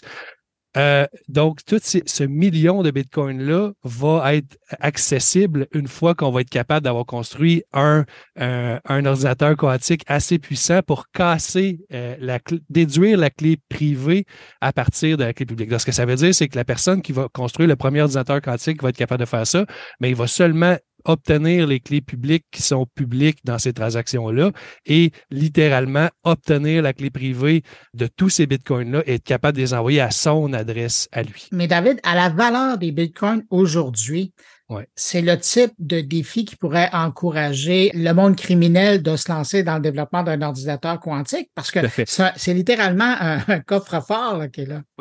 Bon, le monde criminel, je ne sais pas s'ils ont les ressources, mais définitivement euh, euh, Ben, les ben. Chinois. Et par contre, ce qui est bien, bien intéressant euh, par rapport à ça, c'est que la journée où ça va bouger, on va se demander si c'est Satoshi Nakamoto qui les a bougés, qu'on ne sait pas c'est qui, on ne sait pas s'il existe, ou on va se dire c'est peut-être une attaque quantique. Donc, quand on va avoir ça, c'est comme un ça c'est comme un peu un bounty. On va le savoir rapidement que l'ordinateur quantique qui a été créé, qui a, euh, a attaqué ces bitcoins-là. Et là, les gens qui auraient encore des bitcoins sur des clés publiques vont être, vont être appelés à les changer vers des adresses, littéralement. Fait que c'est un peu, euh, c'est un peu une protection. Ça va définitivement être les bitcoins qui vont être attaqués en premier. Ça va être un peu comme un message. Et qu'est-ce qu'on peut faire, là, euh, Bruno, pour se prémunir de ça? Ben, tous ceux qui ont des vieux bitcoins sur des clés publiques peuvent les changer sur des adresses. C'est déjà plus sécuritaire. Et ensuite, on peut tout à fait ajouter un algorithme euh, de signature euh, de clés qui serait résistant euh, au quantique. Ça n'existe pas encore. En passant, le NIST travaille là-dessus en ce moment. Il y a un concours qui a terminé l'an passé. Ils ont trouvé quatre algorithmes qui seraient résistants euh, au quantique. Mais ça, selon le professeur Gilles Brassard, qui est le co qui est de l'Université de Montréal, qui est le, co-auteur de ben, découvreur de la cryptographie quantique. Euh, imaginez-vous donc, euh, Bruno. Euh, on a eu la chance, moi puis mon, mon collectif, les déchaînés, d'échanger avec lui sur ce sujet-là. Et, donc, ce qu'il disait, lui, c'est que selon lui, il n'y a pas vraiment de façon de. ça n'existe pas encore, puis il n'y a pas nécessairement de façon de prouver que ça va être, ça, va être résistant à la, à à, l'ordinateur quantique, littéralement. Donc là, je ne sais pas qui croire du NIST ou du... Euh, mais je vous amène l'opinion ou du professeur euh, Brassard, euh, mais je vous amène l'opinion des deux là, pour qu'on on puisse savoir que, dans le fond, le NIST, eux, sont... Ben, il faut que le NIST soit confiant que ça existe parce que toute, toute, la, toute la, la, sécurité du monde est basée sur les codes, les codes nucléaires, probablement, sont basés sur une ben, technologie de, de, ce genre-là. Fait que ça va être important d'en avoir éventuellement. Donc, on pourra le changer dans Bitcoin et c'est simple à faire dans Bitcoin. On a déjà ajouté des, des, des récemment des, algorithmes de signature qui ne sont pas résistants au quantique, mais je veux juste dire que c'est juste une mise à jour de logiciel, puis on peut littéralement ajouter n'importe quand un autre algorithme de signature. Simplement. Mais là, je vais revenir sur quelque chose que vous dites tout à l'heure. Vous avez fait référence. Ça aussi, ça va être touché par l'ordinateur quantique qui va être assez puissant euh, pour euh, le minage. Oui, oui. Et avant de parler du minage, je veux juste rappeler pour les gens qui savent pas le rôle du minage dans la crypto-monnaie, qu'est-ce que c'est? Puis après, j'aimerais ça vous entendre sur l'impact. Oui, rapidement, le, minage, c'est ce qui protège le réseau, c'est ce qui empêche les gens de faire n'importe quoi là, sur, euh, sur, sur, sur, Bitcoin. C'est ça qui euh, qui, fait, qu'on peut faire des transactions. Donc, les mineurs, euh, quand vous faites une transaction, c'est lancé comme dans le réseau, dans une mémoire, puis les mineurs prennent ces transactions-là, puis euh, ils, font euh, littéralement une loterie, ils essaient de trouver un nombre aléatoire qui va faire que la signature va avoir un nombre de zéro en avant. Je l'avais, je pense, je l'avais rapidement expliqué la dernière fois qu'on s'était parlé. Donc, il y a des gens qui disent c'est des calculs mathématiques complexes. C'est pas vraiment vrai. C'est juste des, séquences de hachage. C'est, littéralement des nombres aléatoires puis éventuellement, la signature fonctionne, puis le mineur euh, euh, peut écrire les transactions euh, dans, la blockchain. Donc, c'est ça qui fait que ça prend beaucoup d'énergie, puis c'est ça qui est sécuritaire parce que vous, ne pourriez pas avoir un mineur et écrire ce que vous voulez parce que vous devez dépasser une quantité énorme d'énergie, puis une fois que vous avez dépassé l'énergie, vous ne voulez pas tricher. Donc, qu'est-ce que ça fait l'ordinateur quantique par rapport à ça? C'est qu'il y a le deuxième algorithme qui est l'algorithme de Grover, qui est quadratiquement euh, plus efficace pour miner du Bitcoin. Alors, quadratiquement, ça veut dire combien? C'est ça. Donc, c'est, pour, en ce moment, j'avais évalué avec mon ami mathématicien Théo Pantamis euh, euh, que ça prenait 150 000 milliards de milliards d'opérations un ordinateur classique pour trouver un bloc. Donc, c'est pas 150 000 milliards, c'est 150 000 milliards de milliards, donc ça fait un paquet de zéros. Et l'ordinateur quantique est quadratiquement euh, plus efficace, donc c'est comme à la exposant 2, quelque chose comme ça. Donc, c'est une, euh, je suis pas mathématicien, là, mais je vous le résume que c'est 300, 370 milliards d'opérations autour de ça. C'est pas tout à fait précis. Je pense que c'est plus 348 parce qu'il y a une petite nuance que moi, je, je connais pas. Mais disons dans les 350 milliards d'opérations au lieu de 150 000 milliards de milliards. Donc, c'est vraiment plus efficace. Mais la nuance, c'est que on ne sait pas à quelle vitesse ça va, un ordinateur quantique. Il fait-tu deux opérations en seconde? Il fait-tu 150 000 opérations en seconde? On ne le sait pas. Fait que ça a bien beau être énormément moins de, de combinaisons à faire pour trouver un bloc, une signature qui va fonctionner pour faire un bloc, mais on ne saura pas si, fait, si ça prend euh, si, si ça prend, c'est ça, disons 10 secondes partir l'ordinateur, puis qu'il arrive à une, un cycle pour, euh, ben, il falloir qu'il fasse 300, Il falloir quand même qu'il fasse 350 millions de fois, un milliard de fois. Fait que ça, on ne sait pas si ça va. Mais disons que ça marche, OK? Ce qui va arriver, c'est que le mineur va être, mettons qu'il fait autant d'opérations à la seconde qu'un ordinateur classique. Disons qu'on prétend ça. Mais il va être bien, bien plus efficace, quadradiquement plus efficace, et il va donc miner plus vite. Mais Bitcoin, c'est bien fait parce qu'il y a un ajustement de difficulté expressément pour ça. On a déjà vécu ça plusieurs fois dans, le passé. Au début, c'était des, processeurs qui minaient. Après ça, c'était des GPU, des cartes graphiques. Après ça, c'était des ASIC, des, puces spécialisées exprès pour faire du SHA-256, qui est l'algorithme de minage de, Bitcoin. Donc, on les a vécu déjà, ces, changements de paradigme-là dans le minage, où un, individu était plus fort que le réseau, littéralement. Quand les GPU sont arrivés, c'était plus fort. Il était capable de miner plus de Bitcoin que toutes les CPU ensemble. C'est probablement ça qui va arriver si l'ordinateur quantique se rend là et s'il se met à miner, ben, peut-être qu'on va voir Google, les Chinois, le gouvernement américain et Microsoft qui vont essayer de miner des bitcoins et le réseau va s'ajuster. Puis, ils vont avoir une compétition euh, euh, de, minage à, travers les ordinateurs quantiques. Le seul danger, ce serait qu'il y ait seulement un ordinateur quantique puis il soit malicieux. Là, il pourrait censurer le réseau. Ça, ça voudrait dire qu'il serait plus fort que les ordinateurs plus classiques qui existent en ce moment qui minent et qui pourrait prendre un peu le contrôle du réseau en, en mettant ce qu'il veut dans les blocs. Il pourrait miner des blocs vides et censurer les réseaux. Et pour, pour balancer ça, ben, il faudrait qu'il y ait un autre joueur qui arrive avec un ordinateur quantique assez puissant ou qu'on mette le réseau classique encore plus gros, qu'on fasse plus de machines classiques pour le compétitionner. Puis à ce moment-là, ben, le réseau pourrait tout à fait fonctionner avec une attaque quantique qui est une force X, avec un réseau d'une force Y qui pourrait être un réseau classique, qui est une force Y, qui pourrait être aussi puissant. Donc, je ne sais pas où l'avenir nous, va nous amener, mais il va y avoir littéralement une guerre de cryptographie euh, par rapport à, Bitcoin. Et il ne faut, faut pas oublier là-dedans, Là, les gens pourraient être inquiets pour Bitcoin, mais sachez que si on se rend là, ça va aller mal dans tous les domaines. Hein. le domaine bancaire, il va falloir qu'il s'ajuste. Ça, va être une révolution, ça va être un, cataclysme, littéralement, au niveau de, de, la cryptographie, du chiffrement des données. Euh, ça va Et il faut, faut falloir s'inquiéter aussi de toutes les données qui ont été enregistrées et chiffrées euh, dans nos communications, littéralement. Et euh, sur votre radar, vous voyez ça pour quand? Oh, ça, j'en ai aucune idée. C'est extrêmement difficile de stabiliser des, des, qubits. Euh, là, le dernier que vous, avez publié une nouvelle sur votre feed Twitter, il y avait comme 47 qubits. Là. Mm-hmm. Je ne sais pas à quoi ça équivaut par rapport à, disons, un attaque qu'on pourrait faire sur du SHA-256. Je pense que c'est vraiment très, très, très peu, 47, comparé à ce que ça prendrait pour attaquer Bitcoin, la cryptographie en ce moment. Et en passant à la cryptographie, là, on est au niveau de 256 bits, mais on pourrait passer à 512. Puis ça serait plus, ça prendrait un plus gros qubit, plus de qubits, ainsi de suite. Donc ça, on pourrait déjà se défendre de cette façon-là dans, dans le domaine classique. Mais euh, il me disait que c'est toujours de plus en plus dur à stabiliser. Tu sais, c'est pas juste de c'est pas comme un, accélérateur de particules. Tu sais, un accélérateur de particules, là, ils ont un concept, ils, font, un, ils font un, accélérateur de particules de 3 km. Là, ils, ont des résultats. Ils disent, on va en faire un de 7 km, on va avoir des meilleurs résultats. On va en faire un de 15 km, ça va être fou. Ils, peuvent le faire déjà. Mais un ordinateur quantique, stabiliser les qubits, plus que tu en as, il semblerait que ce que mon ami Théo, qui étudie le sujet, me dit, c'était plus compliqué. Fait que c'est, c'est pas juste de mettre l'argent puis de, de, de développer. C'est pas, c'est pas une, des contraintes nécessairement euh, euh, de juste le faire plus gros c'est littéralement compliqué de stabiliser ces, ces, euh, ces, éléments qui sont dans un état quantique, d'un état de phase quantique très complexe. Donc voilà, c'est ce qui m'expliquait, c'est que c'est pas demain la veille, à son avis, malgré les avancements de la technologie. Ça va l'air bien, bien compliqué euh, quand, je parlais de, de, faire des ordinateurs quantiques d'un format assez, assez, assez gros. Déjà, 47, c'est super intéressant, c'est mieux qu'on avait, mais c'est loin, loin d'être assez euh, puissant pour, pour, pour casser le chat 256, disons. Hum. Voilà. Bon, moi, entre-temps, ça laisse du temps pour réfléchir à ça et voir euh, ce qu'on peut faire. David Saint-Onge, je rappelle, vous êtes l'auteur de l'ouvrage Tout sur le Bitcoin et euh, ben, j'invite les gens à vous suivre sur les réseaux sociaux parce que justement, vous suivez le domaine presque au quotidien. Voilà. Merci Bruno. Merci. Au revoir.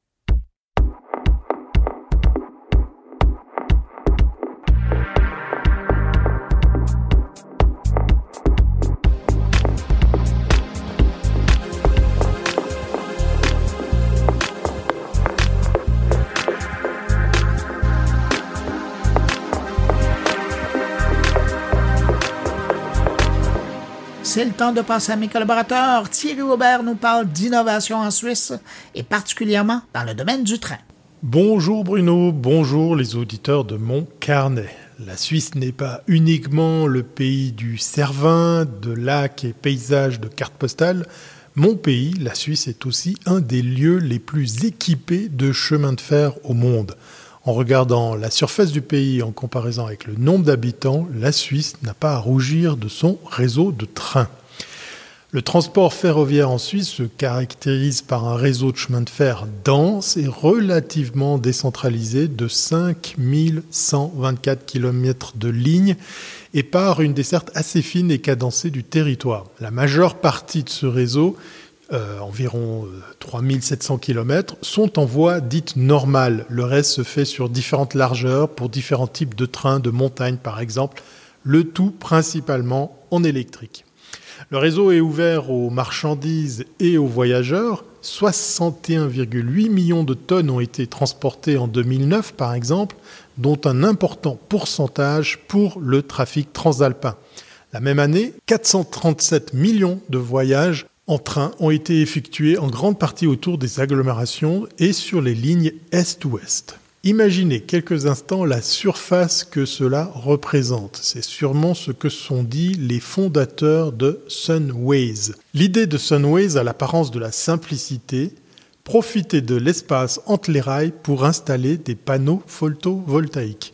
Et oui, la start-up suisse Sunways a développé un système mécanique dédié à l'installation de panneaux photovoltaïques amovibles entre les voies ferrées une innovation que la moitié des lignes ferroviaires de la planète pourraient adopter, assurent ses concepteurs. Petite start-up basée à Écublanc, à côté de Lausanne, dans le canton de Vaud, Swissways entend franchir une nouvelle limite. L'espace entre les voies ferrées est suffisamment important pour y installer des panneaux photovoltaïques de dimension standard, sans que cela ne gêne la circulation des trains, assure Baptiste Danicher, cofondateur de la firme ce qui nous permettrait de produire une partie de l'électricité dont nous avons besoin. Comme d'autres pays, la Suisse mise sur le renouvelable pour opérer sa transition énergétique et tendre vers une société à zéro émission.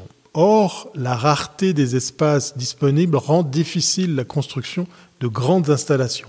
Sans compter que les normes strictes en matière de protection de l'environnement et du patrimoine culturel entrave parfois l'installation de panneaux sur les édifices privés, les infrastructures et en montagne.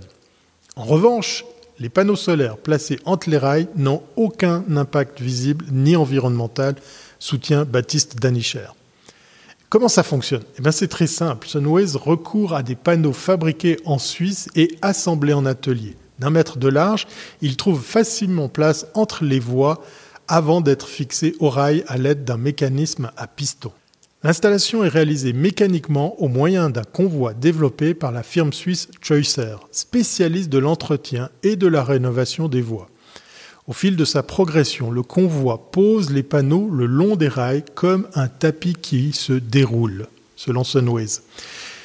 Cette idée d'installer des panneaux solaires entre les voies n'est pas neuve. Deux entreprises y ont déjà pensé. Il y a la société italienne Green Rail et l'anglaise Bankset Energy testent actuellement des éléments photovoltaïques amarrés aux traverses ou intégrés à ces dernières. Mais Sunways est la première à avoir fait breveter un système amovible, en collaboration d'ailleurs avec l'École polytechnique fédérale de Lausanne, j'ai nommé la célèbre EPFL. 500 000 km de panneaux. Selon Sunways, le réseau ferroviaire national duquel il faudrait retrancher les tronçons sous tunnel ou peu ensoleillés pourrait produire 1 terawatt d'énergie solaire par an, environ 2% de l'électricité consommée en Suisse. Mais les objectifs de la start-up ne se limitent pas à la Suisse. Ces prochaines années, Sunways prévoit de s'étendre en Europe, en Allemagne, Autriche et Italie notamment, ainsi qu'aux États-Unis et en Asie. Il y a dans le monde plus d'un million de kilomètres de voies ferrées. Nous estimons que la moitié des chemins de fer pourraient être équipés de notre système, affirme Baptiste Danicher. Et cela sans compter les nombreuses entreprises, dans la construction notamment, disposant de voies ferrées sur site, ajoute le cofondateur de la start-up suisse. Certains nous ont déjà fait part de leur intérêt pour couvrir une partie de leurs besoins en électricité. Pour ce faire, Sunways a demandé une autorisation à l'Office fédéral des transports pour équiper un tronçon de 100 mètres à But dans le canton de Neuchâtel. Du coup, la startup a accéléré la fabrication de quatre prototypes du dispositif de fixation pour pouvoir les fixer entre les rails d'une voie ferrée hors trafic et pouvoir ainsi procéder à des tests mécaniques et à des mesures empiriques. Par ailleurs, deux professeurs du département de mécanique d'une haute école spécialisée ont été mandatés afin de réaliser une analyse approfondie du dispositif Sunways, notamment en simulant des forces en présence lors de passages de train et en mesurant ces forces directement sur les prototypes. D'après les premières conclusions, le dispositif apporte toute la garantie nécessaire pour permettre le passage des trains en toute sécurité sur le tronçon pilote à but. J'ai hâte de connaître les retours de ces premiers tests, mais également de voir qui seront les premiers clients de cette idée toute simple qu'a eu le fondateur de Sunways, Joseph Scuderi, que je salue ici et qui fait la une des journaux comme Startupper à 57 ans. Comme quoi, les idées planquées au fond du tiroir peuvent servir un jour, quel que soit notre âge. Bravo Joseph. Allez, bon voyage en train électrique, bien évidemment. Portez-vous bien et à très bientôt si c'est pas avant.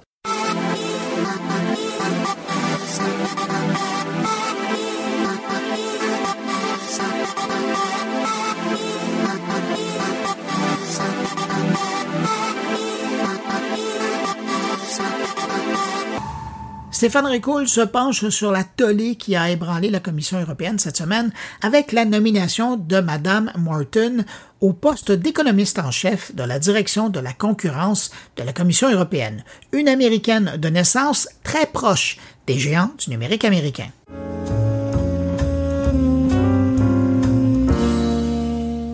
Voilà une décision de la Commission européenne qui a soulevé de nombreux questionnements ainsi que l'ire de plusieurs députés, et a même eu le lancement de quelques pétitions en vue de l'annuler. Je parle de la nomination de Fiona Scott Morton en tant qu'économiste en chef en charge de la concurrence, qui finalement a craqué sous cette pression, du moins j'imagine que c'est la pression qui l'a fait craquer, en refusant un peu plus tôt cette semaine le poste qui lui était offert. Si jamais c'était passé sous votre radar dans les derniers jours, Laissez-moi vous citer la sortie en Commission européenne de Yannick Jadot, qui est député européen pour les Verts, qui rejoint aussi d'ailleurs la position de Jean-Noël Barrot, ministre délégué chargé en France de la transition numérique, ainsi que celle de plusieurs autres partis politiques siégeant à la Commission européenne, et qui a donc dit ceci à ce propos. Comme beaucoup de députés ici, j'ai été scandalisé par la nomination de Madame Scott Morton comme Chief Economist à la Direction générale de la concurrence. Madame Scott Morton est non seulement une citoyenne américaine, alors que nous devons embaucher des citoyens européens, mais Madame Scott Morton est une lobbyiste pour Apple, pour Amazon et pour Microsoft. Et qu'on mette dans les institutions de la Commission européenne une lobbyiste pour combattre les GAFAM et les encadrer, c'est totalement scandaleux. Je demande à Madame Verstager et à Madame van der Leyen d'arrêter cette nomination qui va à l'encontre des demandes du Parlement européen pour notre souveraineté numérique. Madame Margaret Vestager est vice-présidente exécutive à la Commission européenne pour une Europe préparée à l'ère du numérique et également commissaire européenne à la concurrence. Quant à Madame Ursula von der Leyen, elle est présidente de la Commission européenne. Et la madame Fiona Scott Morton, qui se retrouvait ainsi sous le feu des projecteurs diplomatiques, elle est effectivement une américaine.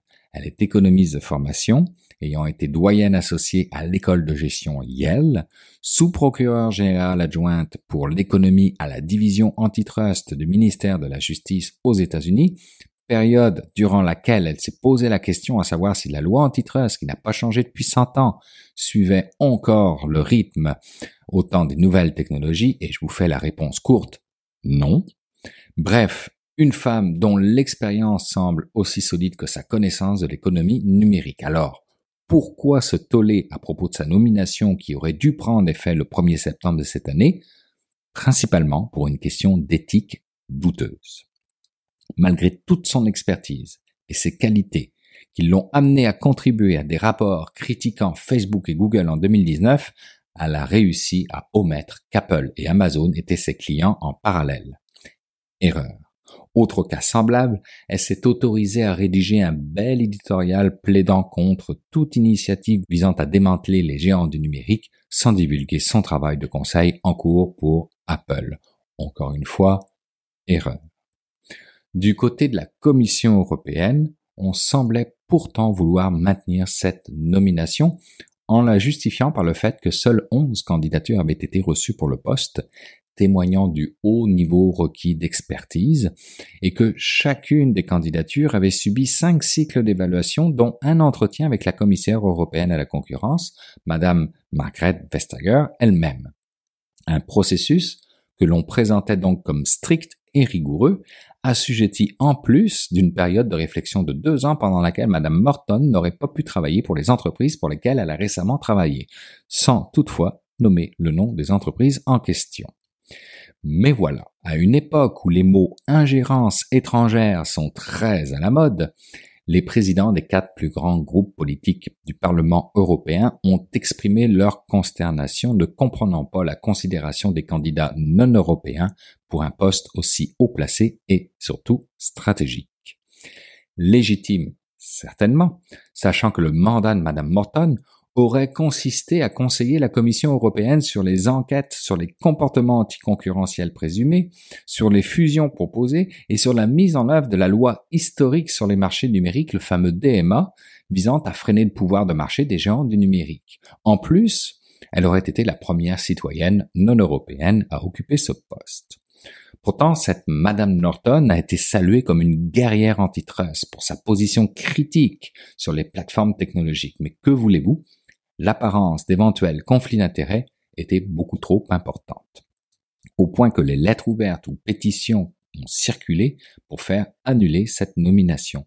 Une de ces pétitions fut à l'initiative de Thomas Fauré, qui est auteur du livre Après Facebook, rebâtir, qu'il l'a lancé sous justement le prétexte de l'ingérence des États-Unis auprès de l'Europe. Pour lui, il était crucial, et j'imagine que ça l'est encore, de maintenir l'intégrité l'impartialité et la souveraineté des nations de l'Union européenne dans toutes les décisions relatives à la concurrence et à la réglementation des entreprises technologiques sur le sol européen. Ce que la nomination d'une personne ne résidant pas et ne travaillant pas dans l'Union européenne ne permettait pas. Je vous cite ici ce qui était pour moi le cœur de sa pétition. La préservation de notre souveraineté numérique est essentielle pour assurer un marché numérique équitable et compétitif en Europe. Nous devons veiller à ce que nos réglementations soient décidées et mises en œuvre par des individus pleinement investis dans l'intérêt exclusif de l'Union européenne.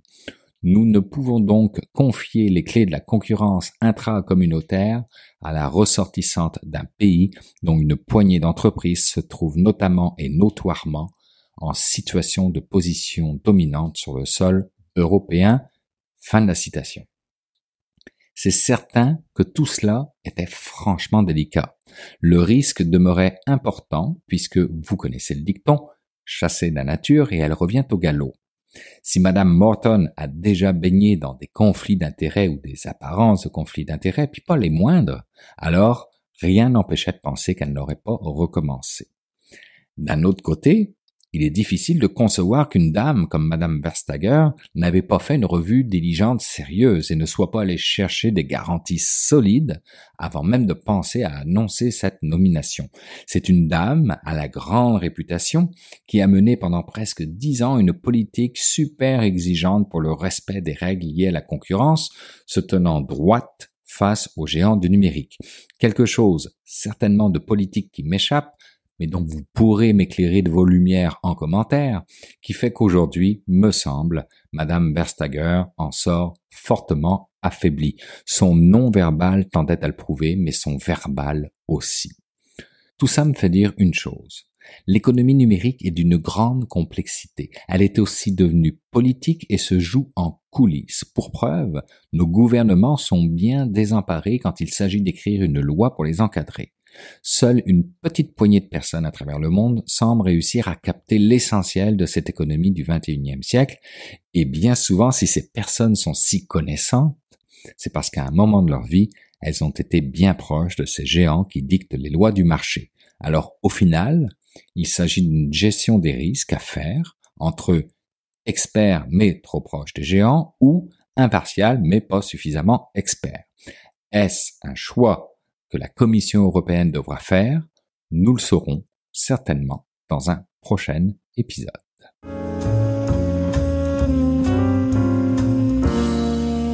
C'est maintenant le temps, comme à l'habitude, d'aller rejoindre mon ami Jean-François Poulain. Bonjour Jean-François. Bonjour Bruno. Jean-François, cette semaine, tu as décidé de nous parler d'interface tangible. Absolument. Euh, on m'a parlé de Philippe Oligny qui enseigne à l'Université Laval, mais qui est aussi un entrepreneur, on en reparlera, mais il, enseigne euh, un cours sur les interfaces tangibles. On, en a parlé à quelques reprises dans les dernières années de ça. C'est le fait de dire euh, les interfaces, c'est pas nécessairement un écran, hein, c'est pas nécessairement un, iPhone ou un ordinateur, mais ça peut être aussi euh, ben, euh, un objet, euh, ça peut être un thermostat, ça peut être une maison en soi. Et, c'est ce que Philippe enseigne dans son cours à l'Université Laval à, toute une nouvelle génération. Puis je trouve ça intéressant. Puis c'est de ça que je voulais qu'il nous parle. Et en plus, Philippe est impliqué aussi, très impliqué dans une fondation, et il est le propriétaire d'une entreprise qui s'appelle Cartus, qui est une entreprise qui fait pas cactus, c'est bien cartus, qui font des chaises roulantes pour que des gens qui courent derrière font, fassent prendre l'air et une reprise de contact avec une forme de, euh, de, de grand air pour des personnes qui sont clouées sur des euh, ou qui sont pour des personnes qui sont sur des chaises roulantes. Donc, euh, c'est une belle cause. Les chaises roulantes sont, sont elles-mêmes des objets de design qui sont super intéressants. Il faut aller voir le site cartus.ca qui, qui montre un peu ça. Il y a même des, des capes de roue, je sais pas comment on dit en français, mais des, des, protecteurs de roues qui sont tout designés, qui sont super beaux. Donc, euh, ça peut donner le goût à, à, des gens, justement, de, de retourner s'entraîner. C'est pas parce qu'on n'a pas l'usage de nos jambes qu'on peut pas être un athlète. Donc, euh, c'est un petit peu, je pense, euh, l'objectif et la mission de Cartus. Donc, c'est une entrevue super intéressante avec une personne très, très, très, très allumée engagé en plus. Donc, euh, on écoute cette entrevue-là sur l'interface tangible avec Philippe Oligny. On écoute ça à l'instant. Merci beaucoup d'être là cette semaine, puis on se retrouve la semaine prochaine. Salut. À la semaine prochaine, Bruno. Bye. Philippe, je te pose la question. C'est quoi une interface tangible? Jean-François, c'est une bonne question. Euh, c'est comme une mode qu'il y a eu à partir des années comme 70-80. puis on peut mêler comme deux concepts qui est les interfaces tangibles qui est vraiment comme la représentation euh, physique de tout ce qui est virtuel. Fait qu'on du numérique, de la computation, etc. Puis après ça, il y a comme euh, l'aspect aussi euh, informatique ubiquitaire, qui est comme une vision de l'informatique qui est un peu partout, cachée. Puis là, là-dedans, il y a comme des concepts de comme informatique contextuelle, fait des systèmes informatiques qui peuvent s'adapter selon l'utilisation, le contexte dans lequel ils sont. Fait que ça, c'est les grandes lignes. Euh, concrètement, tu sais, les deux comme euh, gourous, qu'on peut dire, ou les deux pères fondateurs, c'est euh, Ishii, qui est au MIT Media Lab, puis il y a Mark Weiser, qui était plus dans la Silicon Valley. Ont comme défini un peu les, les, concepts de base, puis après ça, ben, il y a beaucoup de chercheurs qui ont commencé à bâtir là-dessus. Fait que quand même une documentation, une littérature intéressante à ce niveau-là. par contre, ce que, moi je remarque, puis ce que beaucoup remarquent, c'est que euh, au-delà de la littérature scientifique puis du développement technologique, euh, concrètement, a le, développement de produits ou le, comme euh, la, mettons la, l'aspect qui s'est rendu mettons au marché, c'est pas vraiment fait. Puis là, on a comme plein de questionnements à savoir pourquoi. Tu sais, souvent, je dis à la blague que les, les, chercheurs mettent beaucoup de responsabilités sur les designers parce que quand tu lis les conclusions, ça dit ben designer should do this, designer should do this, mais au final, on voit pas que c'est adopté nécessairement. Fait que, ouais. fait que moi, c'est un peu quelque chose qui m'intéresse. Fait que Oui, parce que c'est effectivement dans le marché ou dans le monde de la consultation, on nous, vient souvent avec des demandes de faire des apps, de faire des sites, mais l'interaction entre l'humain et la machine, comme tu dis, elle peut être à beaucoup d'autres niveaux. Mais c'est pas des réflexes qui viennent nécessairement euh, des consultants actuellement. On, dit oui rapidement à faire une interface qui est une app, mais pas nécessairement une pièce ou, ou à la limite une borne, parce qu'on se dit bon, ben si c'est pas un ordinateur, ça va être une borne qui va être consultée dans le domaine public. Mais c'est pas nécessairement juste ça les solutions qu'on peut avoir là. Ouais, euh, c'est vraiment un bon point. Euh, dans le fond, ce qu'on s'aperçoit, c'est que les connaissances que ça prend pour comme intégrer tout ça sont quand même importantes. Fait que sais, au-delà de l'aspect, euh, on va dire plus design, le UX, qui est vraiment tout, ce qui est euh, usage puis expérience, ben ça prend des bonnes connaissances en, euh, en programmation, idéalement. Tu sais, si on veut prototyper puis faire des, des, itérations rapides, ça prend aussi une connaissance en électronique, matériel, type de capteur, comment les capteurs interagissent avec l'utilisateur, quel genre de rétroaction on veut faire après ça. Puis toute cette chaîne-là, mettons, dans, dans la façon que, bon, on va à l'école, on apprend, euh, c'est pas nécessairement tout intégré dans le même programme. Fait qu'il y a comme euh, beaucoup d'ingénierie, beaucoup de design d'un côté. Est-ce que les deux se parlent? Pas nécessairement. Puis, tu sais, faut qu'ils parlent le même langage, faut qu'ils aient la même vision. Fait que si, par exemple, un designer a comme une vision d'une interaction X, mais qu'il n'a pas la connaissance des capteurs, puis qui concrètement, ça se fait pas physiquement, ben là, on est déjà à un obstacle qu'il faut surmonter. Puis là, c'est comme un, un cycle à l'infini. Tantôt, je parlais des interfaces tangibles. Ce que j'ai comme euh, omis de dire, c'est que oui, il y a l'informatique ubiquitaire, mais les, les interfaces tangibles, le, concept de base, c'est que euh, les chercheurs trouvaient que nos interactions avec euh, les objets numériques sont très limitatives des émotions puis des, des capacités sensorielles de l'être humain. dans le fond, ce qu'ils voulaient développer, c'est de dire, OK, tu sais, l'être humain, on a comme une dextérité, on a des émotions, on a les différents sens, le toucher, la vue. Puis on, ils trouvaient que c'était limitatif de juste interagir avec euh, clavier, souris, euh, des écrans en 2D dans pas des écrans mais des fenêtres en une succession de fenêtres en 2D dans un écran alors qu'on a cette capacité là qui est vraiment plus grande d'interagir avec notre environnement et plus naturel. ouais, absolument. Puis tu sais, il y a comme plein de nuances à ça. Puis je sais qu'on ne pourra pas aller trop en profondeur, mais je dire rapidement, tu sais, ils, ont, comme développé au, fil des années comme trois visions, qui est comme une vision centrée sur les données. Fait que c'est tout ce qui est représentation concrète de données abstraites. Euh, bon exemple que je donne tout le temps, c'est par exemple la montre intelligente qui nous donne notre battement cardiaque. Tu sais, avant ça, bon, on prenait notre pouls, on disait, bon, sur 15 mm. secondes, j'ai à peu près un bout de pouls de 160. Mais là, maintenant, tu sais, on a comme une, une, euh, une représentation concrète, directe sur notre poignet. On peut savoir notre pace, notre vitesse. Ça a amélioré beaucoup nos entraînements, nos, nos, nos capacités physiques. Ça, ça, et elle joue sur les datas. Comme tu dis, elle nous compare à d'autres utilisateurs aussi. elle est capable de dire que, ou, avec ton âge aussi, elle est capable de dire tu as un rythme cardiaque qui est trop élevé pour ton âge en ce moment après cette activité-là. Exact. Puis ça, ça supporte même que, dans le fond, l'être humain, au niveau du bien-être, de développer des nouvelles compétences ou de s'améliorer, ben, c'est vraiment positif. Fait que on pourrait même aller comme toucher à ça. Puis après ça, il y a vision centrée sur l'espace. Euh, souvent, l'exemple que je donne, c'est un peu ce que Moment Factory font, des choses comme ça. c'est comme euh, on est dans un espace, il y a des choses qui interagissent, ça nous fait comme euh, comme réagir. Oui. puis l'autre, c'est la vision centrée sur tout ce qui est proprioception. Euh, fait que développer des, des nouvelles capacités. Tu sais, je parlais de limitation de clavier souris. Ben, tu sais, par exemple avec les, les systèmes de, de, réalité virtuelle, tu sais, maintenant on a des manettes, on bouge dans l'espace. C'est euh, c'est comme une dimension qui est supplémentaire. C'est un peu les trois visions, puis là, comme on peut exploser ça beaucoup. Et d'ailleurs, c'est ce qui, toi, t'amène à l'Université Laval à enseigner, à pousser une nouvelle génération de designers à sortir des écrans. Qu'est-ce que, comment tu le conçois? Comment, comment tu arrives à faire ça? Dans le fond, euh, à l'Université Laval, c'est un programme de design de produits. Fait que c'est comme un design industriel, mais adapté aussi à une vision plus entrepreneuriale, euh, qui est comme une vision assez traditionnelle du design industriel, euh, moi, j'ai une formation en génie mécanique. J'ai beaucoup d'intérêt pour euh, l'électronique. Puis j'ai vu cette opportunité-là de comme euh, au moins donner une petite base en, en, design d'objets électroniques interactifs. puis l'analogie que je donne souvent, souvent c'est que je présente une porte aux étudiants, puis je vais être honnête, la majorité, cette porte-là, les intéresse pas. C'est un projet comme un autre, puis ils retoucheront pas. Mais pour les deux, trois euh, étudiants que ça l'a particulièrement intéressé, ben rapidement, ils ont comme une petite base de programmation, une petite base d'électronique. Là, c'est de plus en plus facile de faire des prototypes en électronique. Puis après ça, je me dis, ben, s'ils veulent comme plonger là-dedans, ben, ils ont déjà comme une base de langage, puis comme c'est moins épeurant. C'est sûr que, tu sais, la première fois que tu fais ça, c'est comme tout est nouveau, puis c'est quand même difficile, mais une fois que tu l'as fait une fois, ben là, tu as des points de repère, puis c'est plus facile après ça de progresser euh, là-dedans. Et quand ils sont dans le milieu professionnel, c'est peut-être aussi des choses qui vont à un moment donné leur dire ben j'ai peut-être pas besoin de faire une app, je peux peut-être aller vers une interaction entre l'humain et la machine qui serait dans l'environnement, dans le magasin, euh, dans l'ascenseur, peu importe, mais ça rouvre ces portes-là dans leur tête aussi là. Ouais, c'est mon c'est mon rêve que euh, si quelqu'un, si un de mes anciens étudiants me rapportait cette expérience-là, je serais vraiment content. Euh, puis là, en hors micro, on en parlait un peu, mais tu sais, euh, au-delà de réfléchir à une interaction, il y a souvent une limitation sur quel type de capteur on peut choisir, quel type d'interaction ça, ça, ça permet de faire, euh, les vitesses de calcul. Souvent, euh, on veut comme souvent comme des, des comme des, des, schémas de pensée similaires. C'est comme ok, on veut la position de quelqu'un dans l'espace.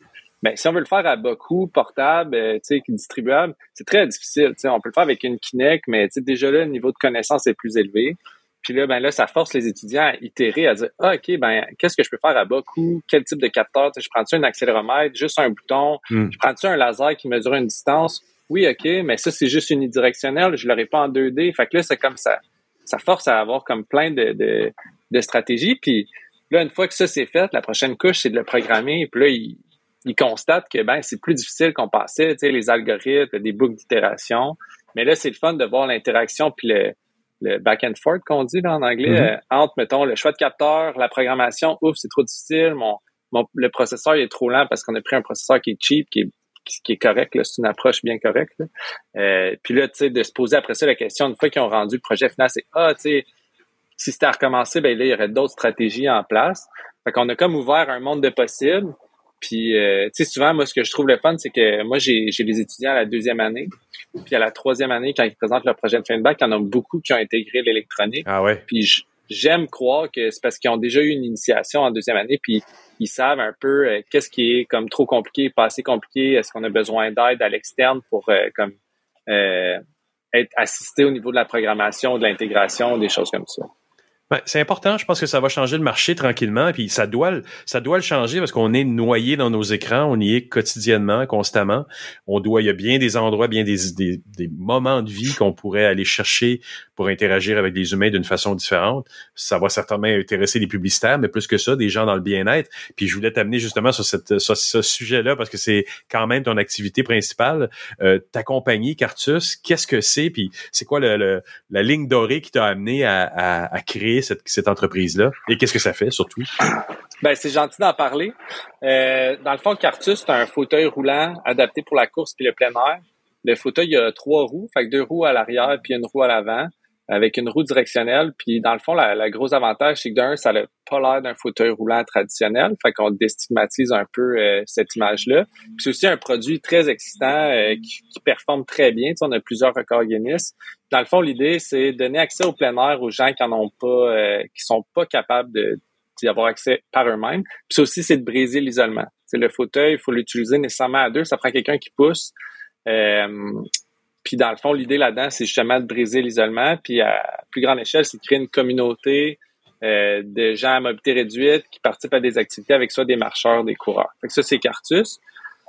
La raison pourquoi j'ai parti ça, moi, c'est super simple. Euh, quand j'ai commencé mon, mon parcours universitaire, j'étudiais en finance, en plein dans la crise financière de 2008-2009 c'est banal, là, j'écoutais RDI, puis il y avait une euh, il y avait une, euh, une annonce qui disait qu'à cause de la spéculation sur le prix du riz, il y avait comme un milliard de personnes qui ne pouvaient pas s'alimenter cette Mm. année-là. Puis moi, ça a comme euh, ouvert, euh, ça a allumé une lumière, puis j'ai dit, ben moi, je vais pas contribuer à ce système-là. Fait que j'ai changé en génie mécanique dans l'idée de faire une différence positive dans la société, mais justement, on parle d'interface tangible, mais pas virtuelle. Tu sais, je voulais faire quelque chose de concret. Je trouvais Ouais. que le génie mécanique, c'était comme une formation qui me permettrait d'aller chercher ces compétences-là. Puis le projet Cartus s'est présenté devant moi. Euh, puis comme il y a quelqu'un qui m'a déjà dit, euh, puis je trouve que c'est très sage parce que je pense que c'est ça. elle cette personne-là m'a déjà dit, je pense que c'est pas toi qui as choisi le projet Cartus. Je pense que c'est Cartus qui t'a choisi. Puis je pense que c'est bien imagé parce que tu sais, on Ouais. s'en doute là, partir d'une entreprise manufacturière, euh, surtout dans ce domaine-là, c'était quand même difficile. Puis Mm. ce qui est cool avec Cartus, c'est qu'on a, on a découvert que dans certaines circonstances, euh, au-delà de faire une balade de Cartus, des fois, c'est des gens qui ont, ils ont la mobilité, mais ils ont, sont, sont confrontés devant certaines solitudes, puis ça, c'est devenu un élément déclencheur. Fait que le simple fait de vivre le vent dans le visage, voir que quelqu'un a envie de partager une activité avec eux, euh, les sensations, là, tu sais, des fois ça tourne, bon, on le sent là, euh, on le sent dans, dans, dans, dans le corps un peu.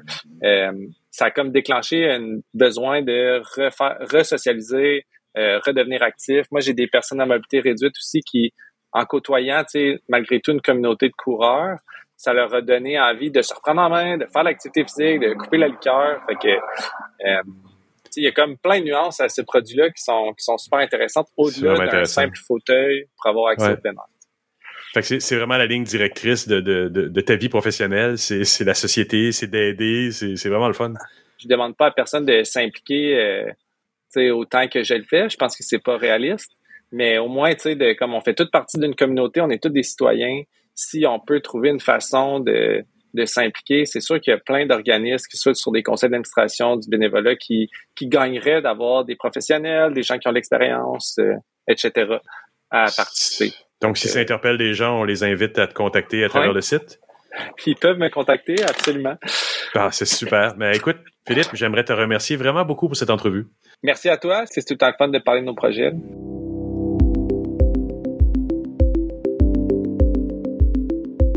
Eh bien voilà, c'est ainsi que se termine cette édition de Mon Carnet. Merci à nos invités, merci à Thierry Aubert, Stéphane Ricoul et Jean-François Poulain d'avoir été présents cette semaine. Et puis encore, merci à la firme conseil Novipro d'avoir encouragé la production de cette édition de Mon Carnet cette semaine. Finalement, un dernier merci, et il est à vous qui avez écouté cette émission jusqu'à la toute fin. J'étais très heureux d'avoir passé ce bout de journée avec vous. Allez, on se donne rendez-vous vendredi prochain pour une nouvelle édition de Mon Carnet. Entre-temps, ben, passez une excellente semaine et puis surtout, portez-vous bien.